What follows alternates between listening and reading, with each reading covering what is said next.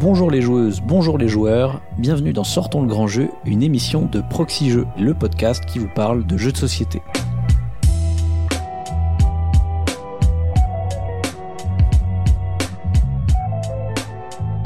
Je suis le pionfesseur et, comme d'habitude, je suis accompagné de mon comparse Cyrus. Salut Cyrus. Salut pionfesseur. Toujours prêt pour Sortons le grand jeu? Toujours prêt à sortir un bon jeu, un bon et grand jeu. C'est ce qu'on va faire ce soir. C'est ce qu'on va faire ce soir. Alors, on peut rappeler le principe de l'émission. Donc, on va parler d'un jeu qui nous semble important dans le milieu du jeu de société et euh, bah, pourquoi il est important, qu'est-ce qu'il a apporté, quels sont les jeux un petit peu euh, similaires, qu'est-ce qu'il y a eu avant, après, et aussi on va parler de son auteur et de comment le, le jeu se situe donc dans sa ludographie. Voilà. Et on va sans doute beaucoup parler d'auteur ce soir. Et oui, car on va parler de quel jeu? Cette fois, on va parler euh, des Cités perdues. Et de son auteur Rainer Knizia. Rainer Knizia que vous connaissez très probablement, même si euh, même si vous vous intéressez pas forcément aux auteurs. Normalement, c'est un auteur qu'on entend assez régulièrement, puisque c'est genre l'auteur le plus euh, important, on va dire, des- du milieu du jeu de société. Là, c'est euh, le plus important. Je sais pas si on peut dire ça comme ça, mais c'est euh, a priori c'est l'auteur le plus prolifique. Euh, il a Oui, voilà, réalisé à peu près 700 jeux, donc c'est beaucoup. C'est le le plus de jeux édités au monde. Mais euh, avant de commencer euh, l'émission sur euh, les cités perdues, on va faire un petit retour sur les commentaires précédents euh, sur du coup l'émission qui parlait de Jungle Speed, un jeu donc de Tom Verchex et de Pierrick Yakovenko.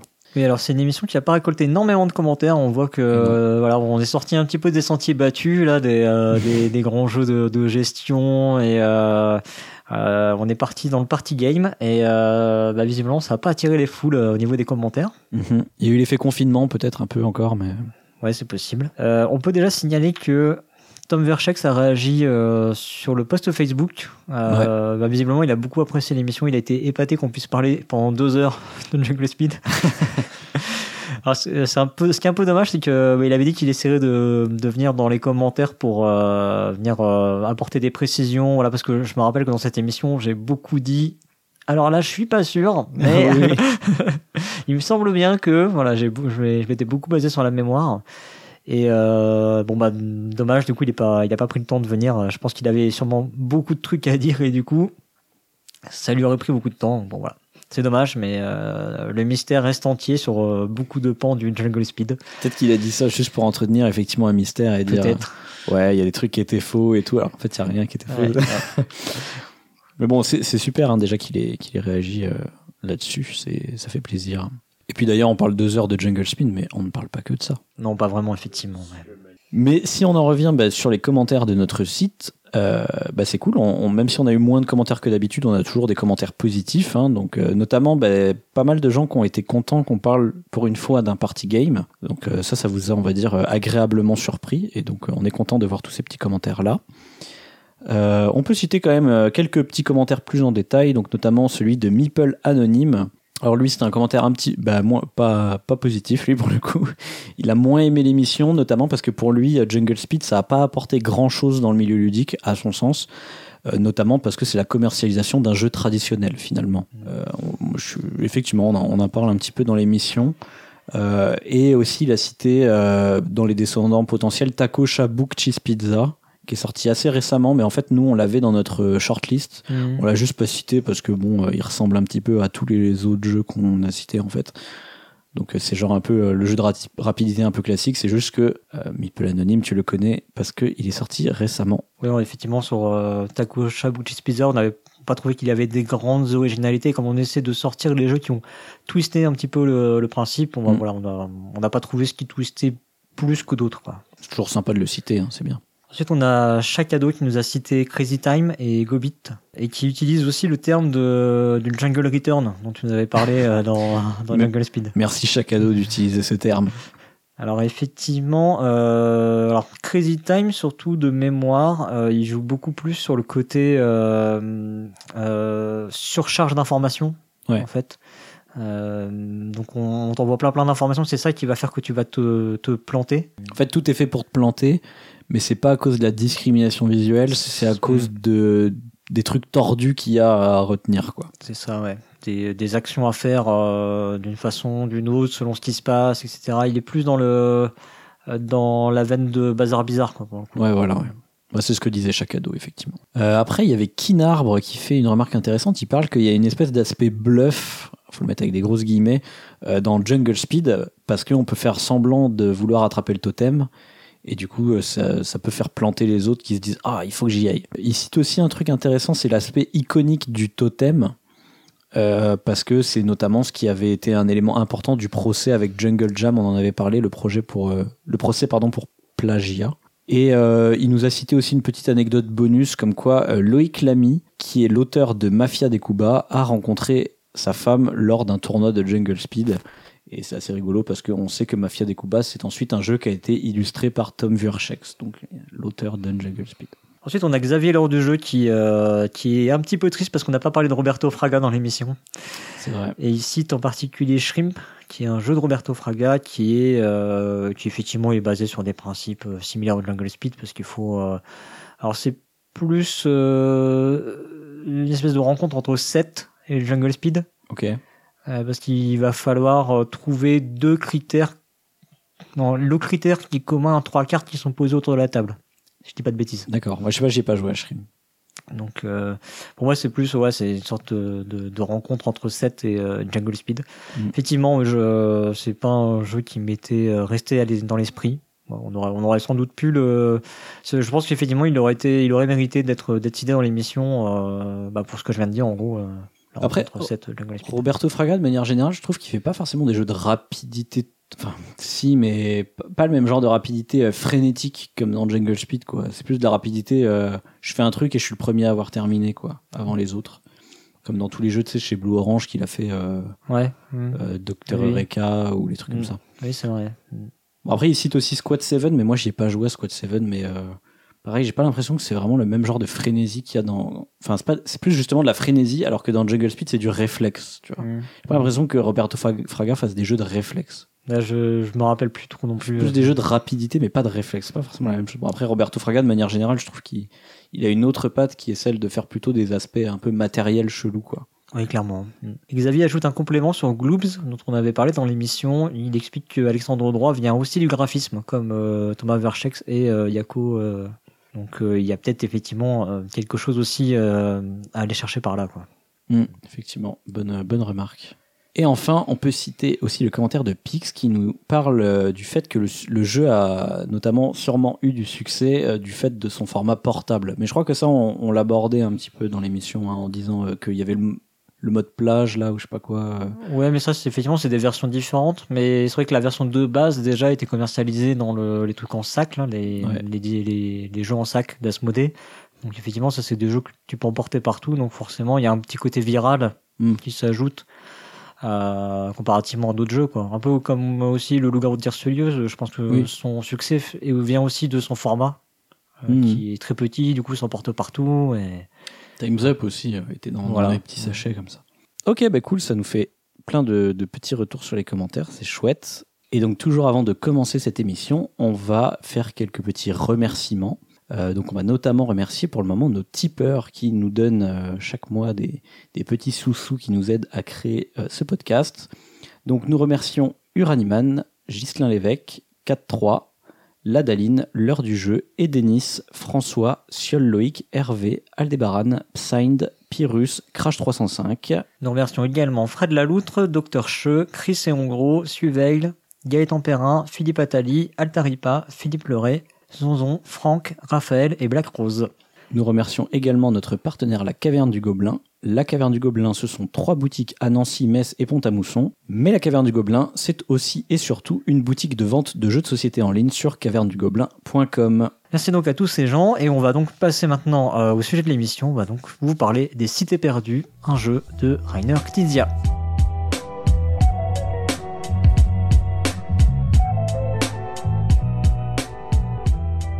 Donc Les Cités perdues, c'est un jeu de Rainer Knizia qui a été édité en 1999 chez Cosmos. Un jeu qui est illustré à l'origine par Klaus Stefan. Un jeu pour deux joueurs ou joueuses uniquement. À partir de 10 ans, pour des parties d'environ 30 minutes. Et c'est un jeu qui est toujours trouvable aujourd'hui à 19,90€ à la caverne du Gobelin. Alors aujourd'hui, il s'appelle euh, Lost Cities, le duel en français. Il a été euh, anglicisé. C'est ça. Mais Sous-titre Le Duel, en français. Qu'est-ce que c'est con. Alors, est-ce que tu peux nous dire de quoi il en retourne dans ce jeu, professeur Effectivement, je peux expliquer pour euh, ceux et celles qui ne connaissent pas forcément le principe. Euh, donc c'est un jeu qui va se dérouler en plusieurs manches. À chaque manche, du coup, on va essayer de jouer des cartes numérotées euh, qui sont dans différentes couleurs. Il y a cinq couleurs qui sont censées représenter des expéditions. Ça s'appelle les cités perdues. Et euh, le truc, c'est que la contrainte, ça va être que les cartes que vous jouez, vous devez les jouer dans l'ordre croissant. Donc si j'ai commencé à jouer, je sais pas, le 5 bleu, je ne peux pas jouer plus tard le 2, le 3 ou le 4 bleu, puisqu'ils sont inférieurs. Donc il faudra que je joue mes cartes dans l'ordre croissant. Et du coup, l'idée, c'est que ces cartes-là vont me rapporter des points, la valeur qui est écrite dessus, mais il y a, y a deux soucis, hein, il y a plusieurs soucis, notamment le fait que à chaque fois que je commence à jouer des cartes dans une couleur, je vais perdre 20 points.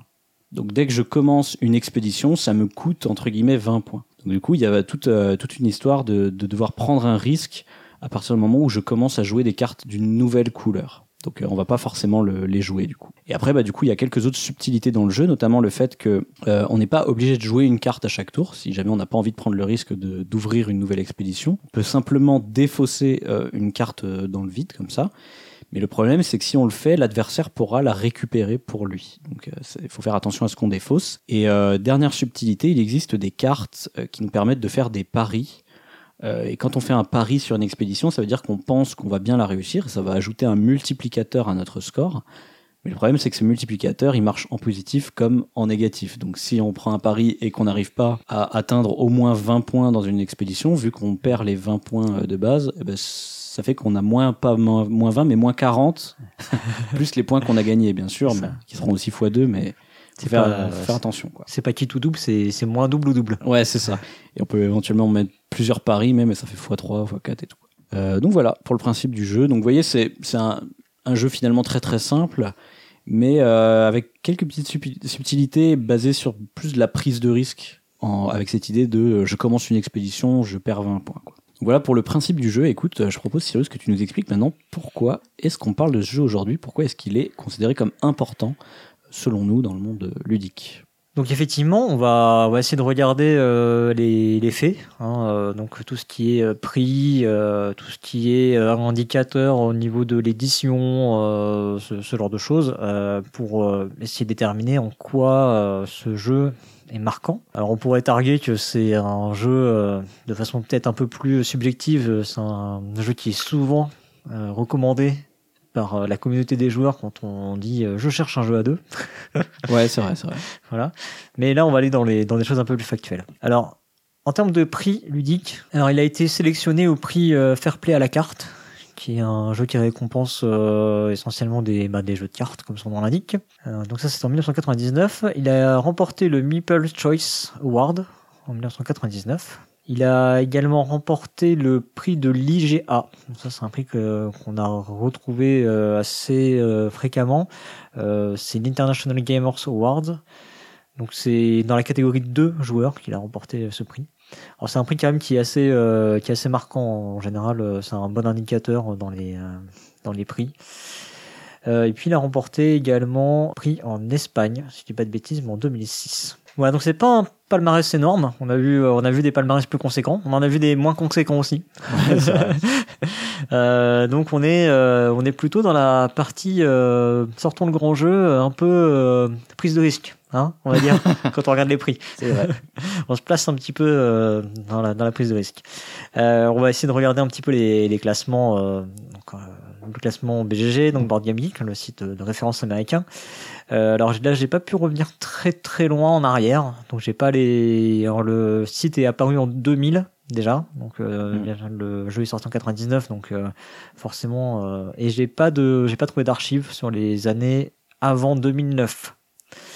En 2009, le jeu était 130e. Donc on peut penser qu'il était mieux classé avant quand même. Euh, à mon avis, il a, fait le top 100, mais euh, je crois pas qu'il ait fait le top 50. En fait, je, je suis pas sûr. Euh, en septembre 2013, il était 219e.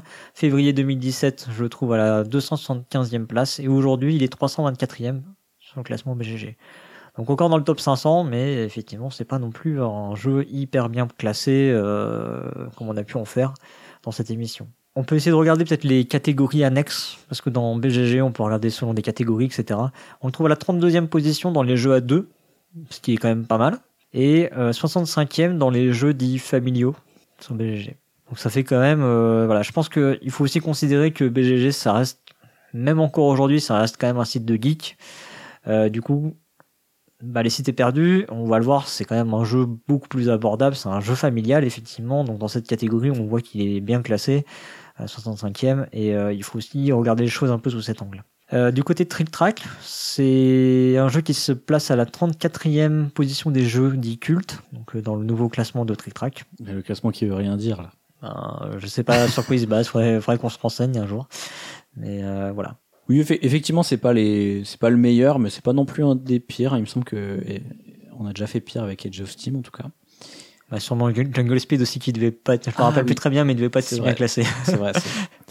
Euh, mais un autre marqueur aussi, c'est par exemple les éditions, les extensions, les spin-offs, les rééditions, tout ça. Est-ce que tu peux nous en parler un petit peu plus? Alors là, effectivement, il y a de quoi dire. Euh, on va parler de tout ce qui est spin-off des cités perdues. Je vais, je les catégorise un peu comme ça parce qu'il y, y, a vraiment beaucoup de choses.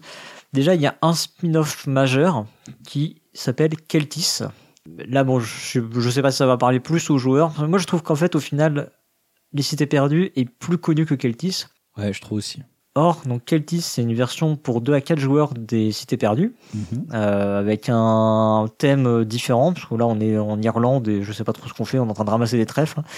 Euh, c'est un jeu qui est sorti en 2008, mais surtout c'est un jeu qui a obtenu le Spiel des Jahres, donc c'est quand même un, le prix le plus notable peut-être, ouais. je pense qu'on va dire. Donc il a obtenu le Spiel des Jahres en 2008, et il est sorti en 2008, si je dis pas de bêtises. Euh, à savoir qu'il a une version française chez Philosophia. Donc il y a un arbre Keltis, Ok. là, il va falloir essayer de me suivre parce que là, vous n'avez pas le, pas le schéma sous les yeux. Vu qu'il a gagné le Spiel, il y a eu plein de dérivés quoi, sur voilà. aussi. Euh, il y a eu, euh, en 2009, il y a eu un, on va dire une version pocket, en fait, hein, du, de Keltis. Je vais vous épargner le nom allemand parce qu'il n'y a pas eu de, de version française. Euh, il y a eu une version carte de Keltis en 2009. à deux joueurs ah, bah ce serait pas les cités perdues Non, non, non, c'est c'est bien, c'est bien un jeu de 2 à 4. Et alors là, en revanche, effectivement, là tu vas pouvoir rigoler parce qu'il y a eu Lost Cities, le jeu de plateau, qui en fait, en fait, c'était le nom de la version américaine de Keltis. D'accord. Donc en 2008, euh, chez Rio Grande, et qui est revenu en anglais en 2015. Il y a eu, il y a eu une rupture en gros. Et en 2018, le jeu, donc Keltis, a pris le nom de Lost Cities euh, enfin je ne sais pas comment ils disent en allemand. Brettspiel sûrement, oui. Ouais, c'est ça. Euh, donc en 2018, il a pris ce nom-là en allemand en fait. D'accord, mais en fait c'est toujours Keltis. C'est toujours Keltis. Mais il l'appelle euh, Les Cités Perdues, le jeu de plateau, enfin Lost Cities. Les, ouais, c'est ça. Donc il a dû être rethématisé. Alors il y a, il y a peut-être, il y a sûrement des petits ajustements, je, je sais pas, mais bon, euh, bah, je me suis pas renseigné plus que ça, mais voilà. Euh, rappelons-nous d'Agricola. Rappelons-nous de l'épisode sur Agricola. C'est tout ce que je dirais. Euh, donc Keltis a eu une extension aussi qui s'appelle Oracle. Qui a pas eu de, je crois pas qu'il y ait eu de réédition pour le coup euh, avec la version Lost Cities, le jeu de plateau. Mm-hmm. Et Keltis a également eu un jeu de dés. Ok. Voilà. Donc on a, on a fait le panel presque complet, hein, parce qu'on a eu euh, le jeu de plateau, le jeu de cartes à 2 avant, le jeu de cartes à 4, le jeu pocket, le jeu de dés euh, et l'extension qui va bien. Voilà. Et la boucle bouclée avec le nom, de, le nom du jeu. Euh, et ouais, je, peux le dire maintenant parce que je, suis dans l'énumération. Il y a un euh, Roll Ride qui va sortir bientôt. Mais, pas, mais de quel de Lost Cities. De Lost Cities. Ouais, désolé, c'est, je me mélange moi-même. Là, quittons la branche Keltis et voyons s'il n'y a pas d'autres trucs des cités perdues. On va dire Lost Cities maintenant, puisque oui, bah alors en fait, du coup, euh, euh, maintenant en fait, Keltis a disparu quelque part. Il a été euh, absorbé par Lost Cities, qui effectivement, je pense en fait que c'est pour des raisons de marketing simplement en fait. Lost Cities est plus connu, c'est ce qu'on disait en fait, plus connu que Keltis en fait. et en plus, le fait que le nom américain était déjà Lost Cities, je pense que ça, ça a fini d'enterrer euh, le, nom Keltis. C'est intéressant ça, parce que c'est vrai que, comme tu disais, les cités perdues, finalement, il a eu moins de prix, moins de trucs comme ça. Enfin, du moins, il n'a pas eu le Spiel Jahres comme Keltis, et pourtant, bah, c'est le jeu le plus connu des deux, quoi. Hmm. Enfin, moi, j'ai aussi ce sentiment-là, hein, en France en tout cas, c'est comme ça. ensuite, on a Lost Cities Les Rivaux, qui, qui est arrivé en 2018, qui redevient un jeu de cartes, mais de 2 à 4. Ok. Euh, et on a Lost Cities To Go. Euh, je crois comprendre que c'est une sorte de version pocket en fait de Lost Cities et donc euh, deux joueurs. Voilà. Ok. Avec euh, avec des, des effets en plus. ou- Enfin voilà, il y a, y a- y a des trucs en plus. Quoi. Voilà, c'est pas tout à fait euh, c'est pas tout à fait Lost Cities. Et puis euh, il y a eu aussi une version. euh, alors tout ça n'a pas des, il a pas que des, enfin tout ça n'a pas des versions françaises. hein. Les rivaux, il y a une version française. Et enfin il y a Lost Cities of Tour. Donc ça doit être la chasse au trésor en allemand qui est paru en 2019. Donc tout ça, ça nous fait euh, 17 euh, jeux et extensions donc sous sous le label Lost Cities, on va dire. Tu as dit extension, donc il y a aussi des extensions, c'est ça? Ah oui, pardon. Je sais pas par. Alors oui, il y a il y l'extension Oracle euh, pour Keltis, mais il y a aussi deux extensions euh, Mhm. pour Lost Cities. Euh, chose que j'ai découvert. Alors il y en a une, je, l'ai- je l'ai je l'avais découvert il y a pas très longtemps, mais l'autre, euh, je l'ai vraiment découvert. Il y a il existe une extension qui est la sixième expédition. Dans le jeu, tu, l'as expliqué tout à l'heure, il y a euh, cinq couleurs en fait hein, de cartes qui sont des expéditions, et donc il y a la possibilité d'en avoir une sixième. Euh, et puis il y a une extension qui s'appelle Milestones, qui sont, si j'ai bien compris, c'est des cartes d'objectifs. Donc tu peux marquer des points d'une autre façon dans le jeu. Ok, bah je t'avoue que moi non plus, euh, je savais pas trop ça. Pour le coup, euh, c'est vraiment le genre de jeu, je trouve, qui mérite pas du tout euh, d'avoir d'extension, en fait. Vraiment. Bah, J'avoue que oui, ça m'a. Enfin, je suis allé dans l'onglet. Euh... Alors parce que j'avais déjà, j'avais entendu parler de la sixième expédition, donc je suis allé vérifier du coup, Mm. et je m'attendais pas à trouver une autre extension. Je t'avoue. Ça me paraissait assez, euh, euh, assez paradoxal sur un jeu comme celui-là. Alors on peut également dire que le jeu a été traduit dans plus de 20 langues, ce qui est loin d'être anecdotique. Enfin, surtout, faut bien comprendre, à l'époque, je parle de Lost Cities, là, hein, on oublie tous les, tous les dérivés. Je parle juste de Lost Cities. Donc c'est quand même un jeu de 1999. Autant aujourd'hui, on peut relativement facilement trouver des jeux traduits dans, peut-être pas 20 langues, mais on va dire une dizaine, ça devient assez commun. Ouais. Mais 20 langues, surtout euh, dans les, on va dire années 2000, on va dire, parce que bon, ça a mis, ça a mis du temps quand même. C'est, c'est impressionnant. Mm. Et euh, c'est un jeu qui a son application sur mobile et sur Steam. Et également, ça c'est toi qui me l'as pris, une version Xbox 360. C'est ça, ouais. À l'époque, sur Xbox 360, il y avait une version euh, numérique déjà avant l'app mobile, du coup. Voilà, donc on a vu, c'est pas un palmarès euh, impressionnant en termes de, de prix. Euh, on va dire qu'il a peut-être un peu raté le coche à l'époque, mais l'histoire a donné raison, je pense, à son auteur et euh, aura clairement installé le jeu dans la durée. hein. C'est un jeu qui se vend aujourd'hui. Je pense que c'est un jeu qui se vend pas mal. Il a eu une réédition toute récente là chez, euh, chez Yellow en France. Voilà, c'est c'est un jeu qui a, qui a marqué euh, non seulement son temps, mais qui est toujours, euh, toujours d'actualité. C'est un peu un jeu culte. C'est un jeu culte. Ouais, mais oui, oui, complètement. Alors, je te propose que maintenant, on rentre peut-être plus dans l'analyse. On va regarder euh, qu'est-ce qui a fait finalement le succès de, des Cités perdues. En tout cas, on va tenter de, de le deviner. De le décortiquer.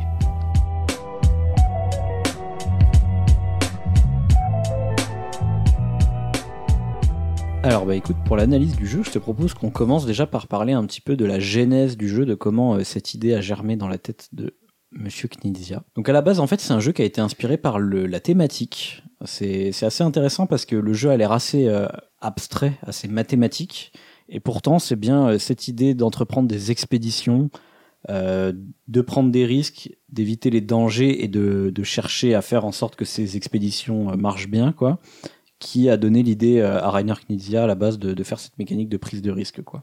Euh, D'ailleurs, au début, c'était dans ses premiers prototypes, c'était même un jeu de tuiles.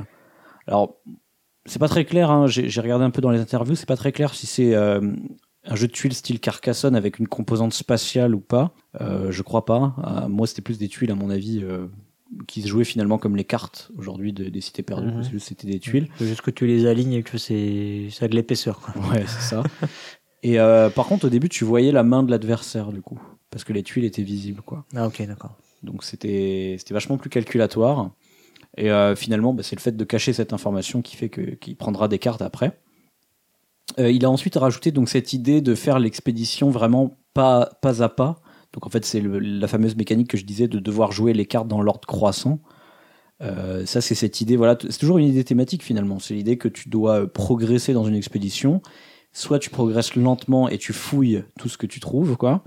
Soit tu progresses rapidement pour aller plus vite chercher le gros trésor, euh, mais au risque de laisser des petits trésors derrière toi. C'est un peu ça Mhm. l'idée. Et euh, finalement, c'est ça qui fait euh, cette idée de carte croissante, quoi. C'est les petits trésors, gros trésors. C'est un peu ça, un peu ça l'idée, quoi. Donc voilà, c'est finalement ce sentiment général là, c'est- c'est inspiré par la thématique. Bah, en fait, on- en tout cas, les éléments thématiques, on comprend qu'ils permettent bien d'expliquer les règles, en fait. Oui, tout à fait, ouais. Et, et du coup, c'est on comprend comment c'est venu dans la tête de l'auteur aussi, quoi, Ouais. finalement. Bon, après, pour l'info, au début, c'était pas des chiffres qui, là, actuellement, c'est des chiffres qui vont de 2 à 10 dans chaque couleur. Au début, il avait commencé avec des nombres très petits, de 1 à 4 seulement. Puis il s'est vite rendu compte que, parce qu'en fait, il avait peur que ça soit trop déséquilibré de passer de 2 à 10, euh, celui qui pioche le 10, il a une carte 5 fois plus forte que celui qui pioche le 2. Euh, mais finalement, il s'est rendu compte qu'en termes de feeling, les gros nombres, c'était beaucoup plus agréable de se dire, ouais, je fais des, plutôt des trentaines ou des quarante, quarantaines de points, quoi, plutôt que de faire euh, 5 à 10 points. En termes de feeling, ça donnait vraiment euh, une meilleure impression. Et euh, dernière petite anecdote euh, qui est assez rigolote, c'est de savoir que au début c'était un jeu à- deux joueurs dans ses premiers prototypes, et ensuite il a voulu l'étendre à quatre, jusque 4 joueurs. Puis finalement il l'a remis à deux joueurs quand ça a été édité. Et c'est marrant parce que du coup il y a Keltis qui est sorti, qui était ensuite un jeu euh, à quatre Mhm, joueurs, donc ouais. finalement il a réétendu le principe après quoi. Donc voilà pour la genèse. Et donc là, on en voit un peu comment euh, cette idée a germé dans la tête de l'auteur. On va essayer, comme d'habitude, on va sortir la, la scie sauteuse. On va regarder un petit peu euh, quelles sont les différentes composantes du jeu pour, Mhm. euh, pour essayer de, bah, de comprendre atomiquement qu'est-ce qu'il y a dans le jeu qu'est-ce qui fait cet assemblage à la fin? Alors déjà, un premier qualificatif qu'on entend souvent euh, associé au jeu, c'est de dire que c'est un jeu de gestion de main. Alors, c'est bien, mais moi je trouve que c'est un terme qui est un peu trop large, qui veut un peu tout et rien dire, parce qu'en fait, euh, à partir du moment où tu as une main de cartes, tu as de la gestion de main, je pense. Ouais, ouais. Et euh, si on regarde sur Board Game Geek, en fait, quand ils parlent de gestion de main, ils disent c'est le fait de jouer les cartes dans un ordre optimal. Mais n'est-ce Enfin, moi j'ai envie de vous dire, c'est pas forcément le cas. de- Enfin, c'est genre le cas de tous les jeux où tu as une main de cartes, en fait, t'essayes de jouer tes cartes dans un ordre optimal. Donc bon, ça, ça me semble un peu bête et je pense qu'il faut pas forcément garder ce- ce terme-là, mais c'est intéressant de noter que c'est un terme qui est souvent associé à ce genre de jeu, même si c'est un peu dur de dire qu'est-ce que c'est, quoi, vraiment. Ouais, parce que la, la définition, euh, un jeu de pli, c'est aussi un jeu de gestion de main, quoi. Donc bon. Bah oui, mais euh, pourtant, on bon, dira pas gestion de main pour un jeu de pli. Alors Bah non, et quand tu lis la définition, c'est pire en fait. Parce que du coup, ça Oui. m'éloigne de ce que j'entends d'un d'un jeu, de, de gestion de main. C'est ça, bon. donc on va essayer de trouver des termes un peu plus précis. Alors, bon, on, on sait aussi que c'est un jeu à deux, et uniquement à deux. Alors, mécaniquement, on peut pas dire que ça puisse être un truc super fort. Pourtant, c'est quelque chose quand même qu'on va, on va le voir, c'est quand même assez important dans le jeu. On peut se dire notamment qu'à l'époque, il n'y en avait pas forcément beaucoup. Même Oui. si, euh, bon, il, il s'inscrit en fait dans, dans une gamme, ce jeu-là. Dans la gamme euh, Cosmos des jeux à deux, effectivement, qui est une Mm. gamme qui démarre. hein. Il y a, il y a peut-être un, il y a un jeu ou deux avant, non? Je Il y, en a, sais il y en a plus 3-4. Il y en a Ah, quand 3-4 même. avant, ouais. En tout cas, euh, en tout cas, on comprend la réflexion qu'il avait de se dire, il faut peut-être que je développe le jeu pour 4. Oui. Et enfin, on peut comprendre qu'à l'époque, euh, dire, je vais, ok, tant pis, je le laisse pour deux joueurs parce que parce qu'il a dû se rendre compte que ben, finalement, c'était c'était l'essence du jeu. Euh, bah, c'était peut-être effectivement se fermer des portes à l'époque en termes de d'édition. Alors après, dans le jeu, euh, on parle aussi souvent du fait que c'est un jeu de prise de risque. Bah, D'ailleurs, je l'ai parlé dans la, la description euh, du jeu. Alors il y a plusieurs choses qui font qu'on a ce sentiment de prise de risque. Euh, bah, déjà, il y a cette, le, fait d'entamer- le fait que entamer une expédition, ça nous coûte euh, 20 points finalement. Donc il y a une prise de Ouais. risque dès qu'on commence à jouer une carte, déjà en fait. Euh, mais c'est un risque un peu contrôlé parce que on fait en fonction des cartes qu'on voit euh, dans notre main, etc. On sait que cette expédition finalement sera potentiellement rentable. Oui, il y a peu de chances que tu te lances dans une expédition avec juste le 1 parce que tu te dis, euh, j'espère que les autres, euh, je les a- aurai plus tard. Ouais, tu veux dire le 2, il n'y a pas de 1. Oui, le 2, pardon. Oui. Oui, oui, c'est ça. Et, euh, et l'autre prise de risque, évidemment, c'est le fait qu'il y ait les cartes paris qui décuplent un petit peu les, les, pro- pas les probabilités, mais les gains ou les pertes que tu as sur une expédition. Donc le fait qu'il y ait potentiellement des pertes, c'est une prise de risque. Et en fait, tout ça est intriqué avec tout ce système, justement, ce fameux système des cartes qui doivent être jouées dans l'ordre croissante. Donc ça, je pense que c'est vraiment un des trucs les plus importants de, des cités perdues, c'est le système des cartes croissantes, qui va finalement nous faire prendre des risques, parce qu'on peut pas jouer le 10 dès le début, quoi. On est obligé de- d'attendre d'avoir des cartes plus faibles, même si on a une très bonne carte en main, on est obligé d'attendre d'avoir les cartes plus fa- faibles avant. Et ça, c'est intéressant parce que du coup, ça, ça va nous forcer du coup à parfois bah, prendre des risques en jouant euh, les cartes plus faibles. Euh, bon, c'est pour le coup, c'est vraiment assez original. Et euh, il faut bien comprendre que quand on parle de jouer les cartes dans l'ordre croissante, euh, ça veut dire qu'on peut potentiellement sauter des valeurs, quoi. En fait, il y a vraiment cette idée de on peut abandonner des valeurs. C'est-à-dire si j'ai joué le 2 euh, rouge et ensuite je joue le 5 rouge, et bah, du coup j'abandonne le 3 et le 4. Je ne les joue, je pourrais plus jamais les jouer, le 3 et le 4 rouge. Donc il y a vraiment cette idée-là. Contrairement par exemple au quand vous jouez au solitaire ou à des jeux comme ça où vous mettez d'abord l'as de pique, puis le 2 de pique, puis le 3 de pique. Et donc en fait vous êtes obligé de les jouer strictement dans l'ordre. Tu vois, il y a une différence entre strictement dans l'ordre et juste ordre croissant. Voilà. Là, il y a vraiment l'idée qu'on peut sauter des valeurs, qui est, qui est assez intéressante du coup. Oui, ça, ça, en fait, tu, tu, il y a un moment où tu vas déclencher et dire, ok, euh, tant pis, je passe ces valeurs-là, j'abandonne les autres. Donc, euh, il y a aussi le- la prise de risque dans le sens où, bah, si ces cartes-là tombent plus tard, elles seront mortes pour toi, quoi. Exactement, ouais. Voilà. Tout à fait. Donc, effectivement, ouais, c'est, euh, une composante euh, assez singulière de, des cités perdues. Euh, ensuite, on a le fait que les cités perdues, c'est un jeu de, je pioche une carte et j'en joue une ou j'en défausse une. On va dire j'en défausse une en gros. Hein. C'est soit on la joue pour la mettre dans son expédition, soit on va la défausser pour éventuellement la re...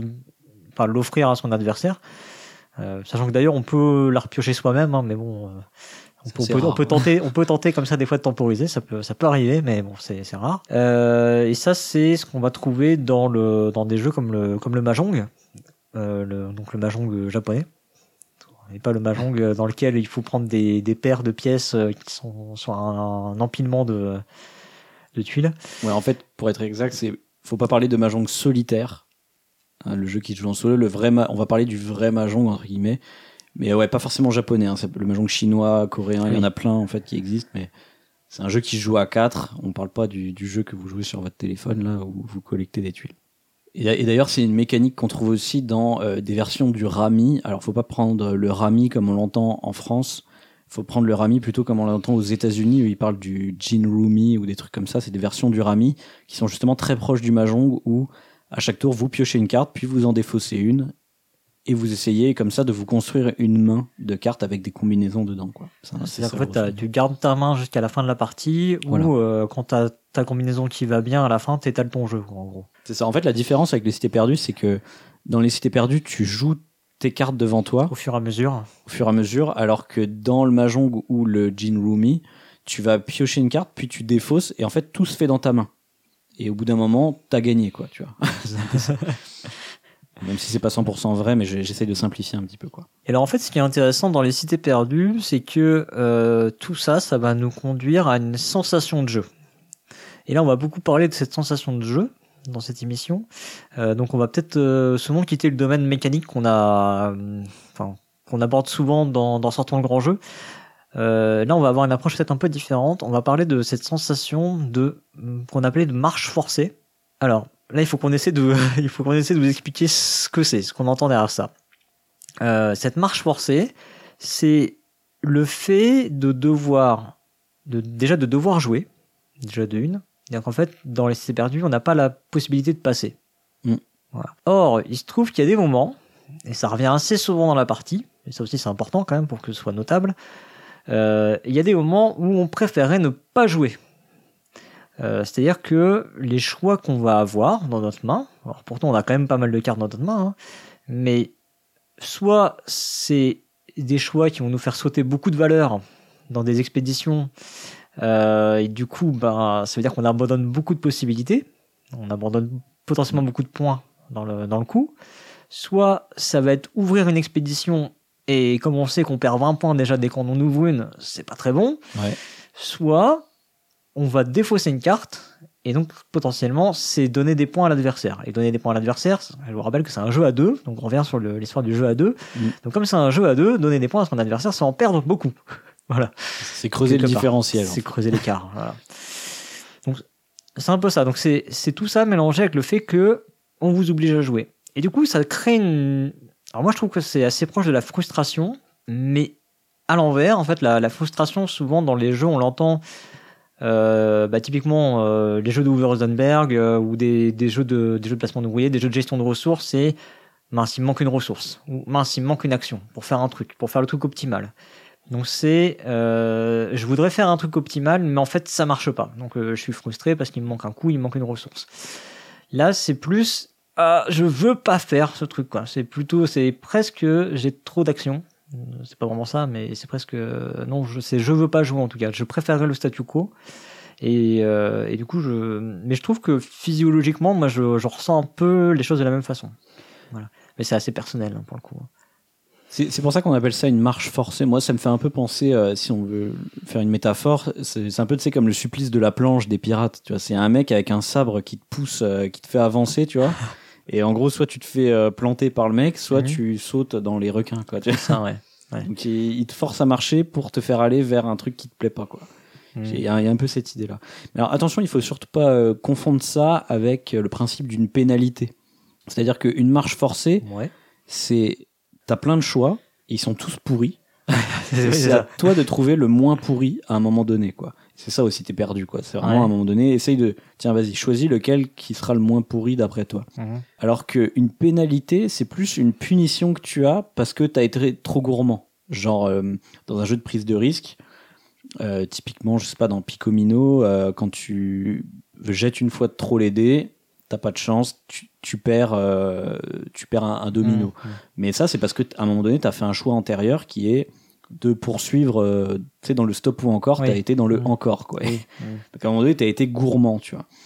Alors que là, c'est pas que tu es gourmand, c'est euh, juste, t'as pas le choix, quoi. C'est, une fatalité, quoi. Ouais, ça, ce que j'allais dire, c'est un peu, c'est un peu la fatalité, en fait, quoi. À opposer au côté où effectivement tu t'es puni, quoi. Donc voilà, donc on espère qu'on vous a fait à peu près comprendre le, le principe parce qu'on va y revenir souvent. Donc, si vous n'avez pas compris, euh, rembobinez un petit peu et réécoutez. Et donc, du coup, bah, comme d'habitude, euh, je te propose qu'on regarde un petit peu les ascendants et les descendants de ces euh, deux caractéristiques qu'on voit des cités perdues. Donc, pour résumer, il y a le système des cartes croissantes et cette sensation de marche forcée qui est causée par la mécanique de pioche des fosses. Quoi. À chaque tour, je pioche des fosses. D'ailleurs, on a dit que les cités perdues, c'était un, jeu de pioche des fosses. Mais en fait, c'est un jeu de défausse pioche. C'est-à-dire que tu joues puis tu pioches. C'est vrai. Alors que dans le Mahjong ou le Jin Rumi ou les jeux comme ça, c'est tu pioches puis tu défausses. Oui. Bon, ça, ça change pas grand-chose dans le jeu. Hein. Sauf que ça, ça, te, ça, ça, permet à mon avis plus d'accélérer le jeu parce que tu as eu le temps de réfléchir à ce que tu allais faire pendant le tour de l'autre que, que ça, chose. Mais bon. Tu peux réfléchir pendant le tour de l'autre, c'est ça que ça change. Par contre, t'as moins de surprises du coup. moins de surprises. un, un poil bah, moins. Bah, ça, ça, ça, je sais pas. Euh, Est-ce que ça accentue la fatalité ou pas? Non, peut-être pas. Ah non, du coup, ça, ça change rien. Euh, Mais c'est juste, t'as une petite surprise. Pu espérer. Ah, t'aurais pu espérer plus tôt, quoi. Mais enfin, plus tard. Oui, enfin, non, t'aurais pu espérer et être déçu plus tard.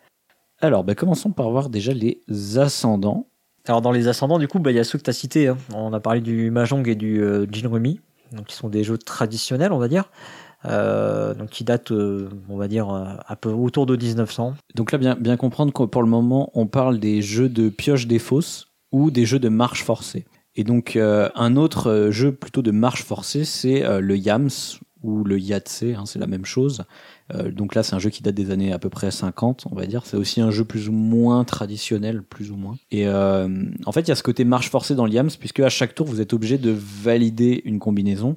Mais quand je dis valider, ça veut dire potentiellement mettre zéro point dans une combinaison en disant euh, je l'ai pas réalisé quoi. Mmh. Donc il y, y, a ce côté marche forcée où des fois on se dirait euh, effectivement euh, je fais un jet de dés pourri, quelle combinaison tu sacrifies? Et donc là il y a ce côté tu as plusieurs choix, à toi de trouver le moins pire, quoi. Quelle combinaison tu sacrifies. là, la marche forcée, en fait, elle est mécaniquement, euh, elle est rendue différemment parce qu'en fait, c'est un jet de dés oui. que tu fais tous les tours, donc ça, c'est imposé, et tu dois faire une combinaison, tu dois cocher une combinaison. C'est ça. Et pardon, et il y a un nombre de tours euh, fini dans la partie. Donc au bout d'un moment, la partie se termine. Euh, donc si tu as oui. faire un tour où tu rien coché, c'est tant pis pour toi, c'est zéro. C'est vraiment zéro. Mais du coup, c'est intéressant parce que ça montre que même antérieurement au Cité Perdue, ce système de marche forcée existait déjà dans autre chose que des jeux de cartes ou dans des jeux du moins de pioche des fosses. ensuite, on peut retrouver la sensation de marche forcée dans euh, un jeu comme Perudo. Alors à partir du moment où on ne parle pas de la de la variante ou pas variante d'ailleurs, je sais sais pas précisément, mais euh, il y a le Calza dans Perudo. Donc Perudo, C'est un jeu dans lequel euh, on va lancer nos dés et faire des combinaisons avec. Enfin, on va annoncer pardon des euh, des valeurs qu'on pense trouver sous les dés autour de la table. Mais évidemment, on ne connaît pas les dés des autres. Et il va falloir comme ça surenchérir à chaque fois sur les autres. Sauf qu'en fait, on peut pas dire ah non, euh, moi je moi je passe. Il faut forcément dire, enfin, soit surenchérir, soit penser que l'autre a menti. Or, si on n'utilise pas la variante du Calza, ce qui est, ce qui est une possibilité, le Calza, c'est dire je pense que tu as la valeur exacte, ben, on peut se retrouver dans des situations où on est obligé de faire un choix qu'on enfin, qu'on pense être mauvais pour le coup. Enfin, pour le coup, c'est qu'on pense, hein. c'est pas, pas forcément calculé. Et donc ça, c'est un jeu de Richard Bank qui date de 1987. Même s'il existait un jeu traditionnel avant. qui- Oui, voilà. Alors un autre très récent par rapport aux cités perdues, euh, il est sorti en 98, donc un an avant. C'est euh, Mystery Roomy, Jack the Ripper. En fait, c'est une série de jeux. Il y en a eu plusieurs des Mystery Roomy. Donc le tout premier est sorti en 98, c'est le Jack the Ripper. Et donc, euh, bah, comme son nom l'indique, c'est une variante du Rami américain, donc du Gin Roomy. Ou pareil, vous, vous piochez une carte, puis vous défaussez une carte. On est obligé de jouer du coup et on va défausser des combinaisons, euh, enfin on va former des combinaisons dans sa main. En gros, c'est à peu près pareil que le Gin Rumi, sauf que c'est avec beaucoup plus de, règles parce qu'il y a plein de capacités spéciales sur les cartes. Donc quand tu fais une combinaison, ça déclenche des trucs spéciaux et machin et trucs quoi. Et en plus, il y a tout un délire en mode c'est qui Jack l'Éventreur? Et donc potentiellement, euh, tu sais, il y a une carte Jack l'Éventreur et on peut essayer de deviner qui c'est qui l'a en main. Il y a un délire comme ça quoi. Après moi j'ai jamais joué, Mm. je me base juste sur les règles que j'ai trouvées en ligne, mais euh, mais voilà, c'est intéressant de le citer parce que finalement, euh, cette- des jeux de pioche des fausses là, outre les jeux de cartes traditionnels, il y en a pas tant que ça en fait. Mm. Et donc le Mystery Roomy, c'est un des rares qui est sorti avant les cités perdues de, de ce côté pioche des fausses quoi. Ouais, en jeu édité euh, pour le coup. Oui, en jeu en jeu édité, ouais. Ok. Finalement, c'est intéressant. C'est c'est une mécanique qui est pas si commune et c'est marrant parce que Rainer Knizia, c'est pas forcément inspiré de ça consciemment peut-être, mais euh, mais il y a quand même, on, on sent bien un délire euh, autour de, de ces- ces- ce style-là de pioche des fausses. Quoi. Et un dernier qu'on peut citer dans cette catégorie, c'est euh, Schoten Toten, qui est un jeu bah, du même auteur, de Rainer Knizia, et qui est sorti en 1999. Donc en fait, il est sorti la C'est la même, même année. la même En année train de nous entourlouper. la même année que les cités perdues. Euh, néanmoins, néanmoins, on peut quand même euh, se dire que Shoten Toten datait d'avant les cités perdues, parce que en fait, il y a eu deux jeux qui sont sortis avant qui s'appelaient euh, The Seven Hills of Rome, qui faisait partie d'une compilation de jeux qui s'appelait Neue Spiele im Alten Rom, qui est sorti en 94. Et ensuite, il y a eu un autre jeu qui s'appelait The Fifth Column, qui est sorti en 95 dans un magazine deux autres jeux de Rainer Knizia don- donc et qui en fait sont des espèces de prémices de Shoten Toten. Alors ça marche pas exactement de la même manière que Shoten Toten, mais en fait il y a toujours cette idée de tu pioches une carte, t'en joues une. Alors non c'est l'inverse, c'est tu joues puis tu pioches. donc c'est aussi un jeu de défausse pioche, mais euh, t'essayes grosso modo de réaliser des combinaisons. Alors dans Shoten Toten c'est des combinaisons de poker. Ouais. Enfin, Oui. poker à trois cartes, mais ouais. Ouais, oui, pas de poker, mais voilà, tu comprends, euh, des, des brelans, des suites, des trucs comme ça, bah, des combinaisons de mahjong, on pourrait dire, euh, devant des bornes comme ça pour les, les remporter. Et, euh, et du coup, il y a ce côté euh, marche forcée aussi, puisque en fait, par moment, tu vas être obligé de jouer une carte et potentiellement, du coup, de, de péter une de tes combinaisons que tu étais en train de préparer. Mhm. Donc ça, c'est c'est ce côté intéressant. Alors, il n'y a pas forcément ça euh, trop dans les deux prémices là de Shoten Toten. J'y ai pas joué, mais j'ai l'impression que c'est plus des espèces d'enchères un peu chelou comme ça. Parce que, contrairement à Shoten Toten, par exemple, tu les mets face cachée déjà, tu vois. Mais bon, Ah oui, d'accord.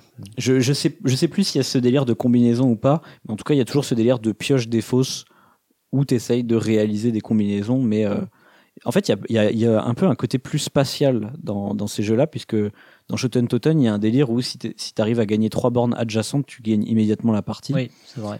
Et dans Neue Spiele im Alten Rom, euh, enfin dans, dans le jeu Seven Hills of Rome qui est à l'intérieur de cette compile, il n'y a pas ce délire d'adjacence, mais par contre il y a des bornes qui valent plus de points.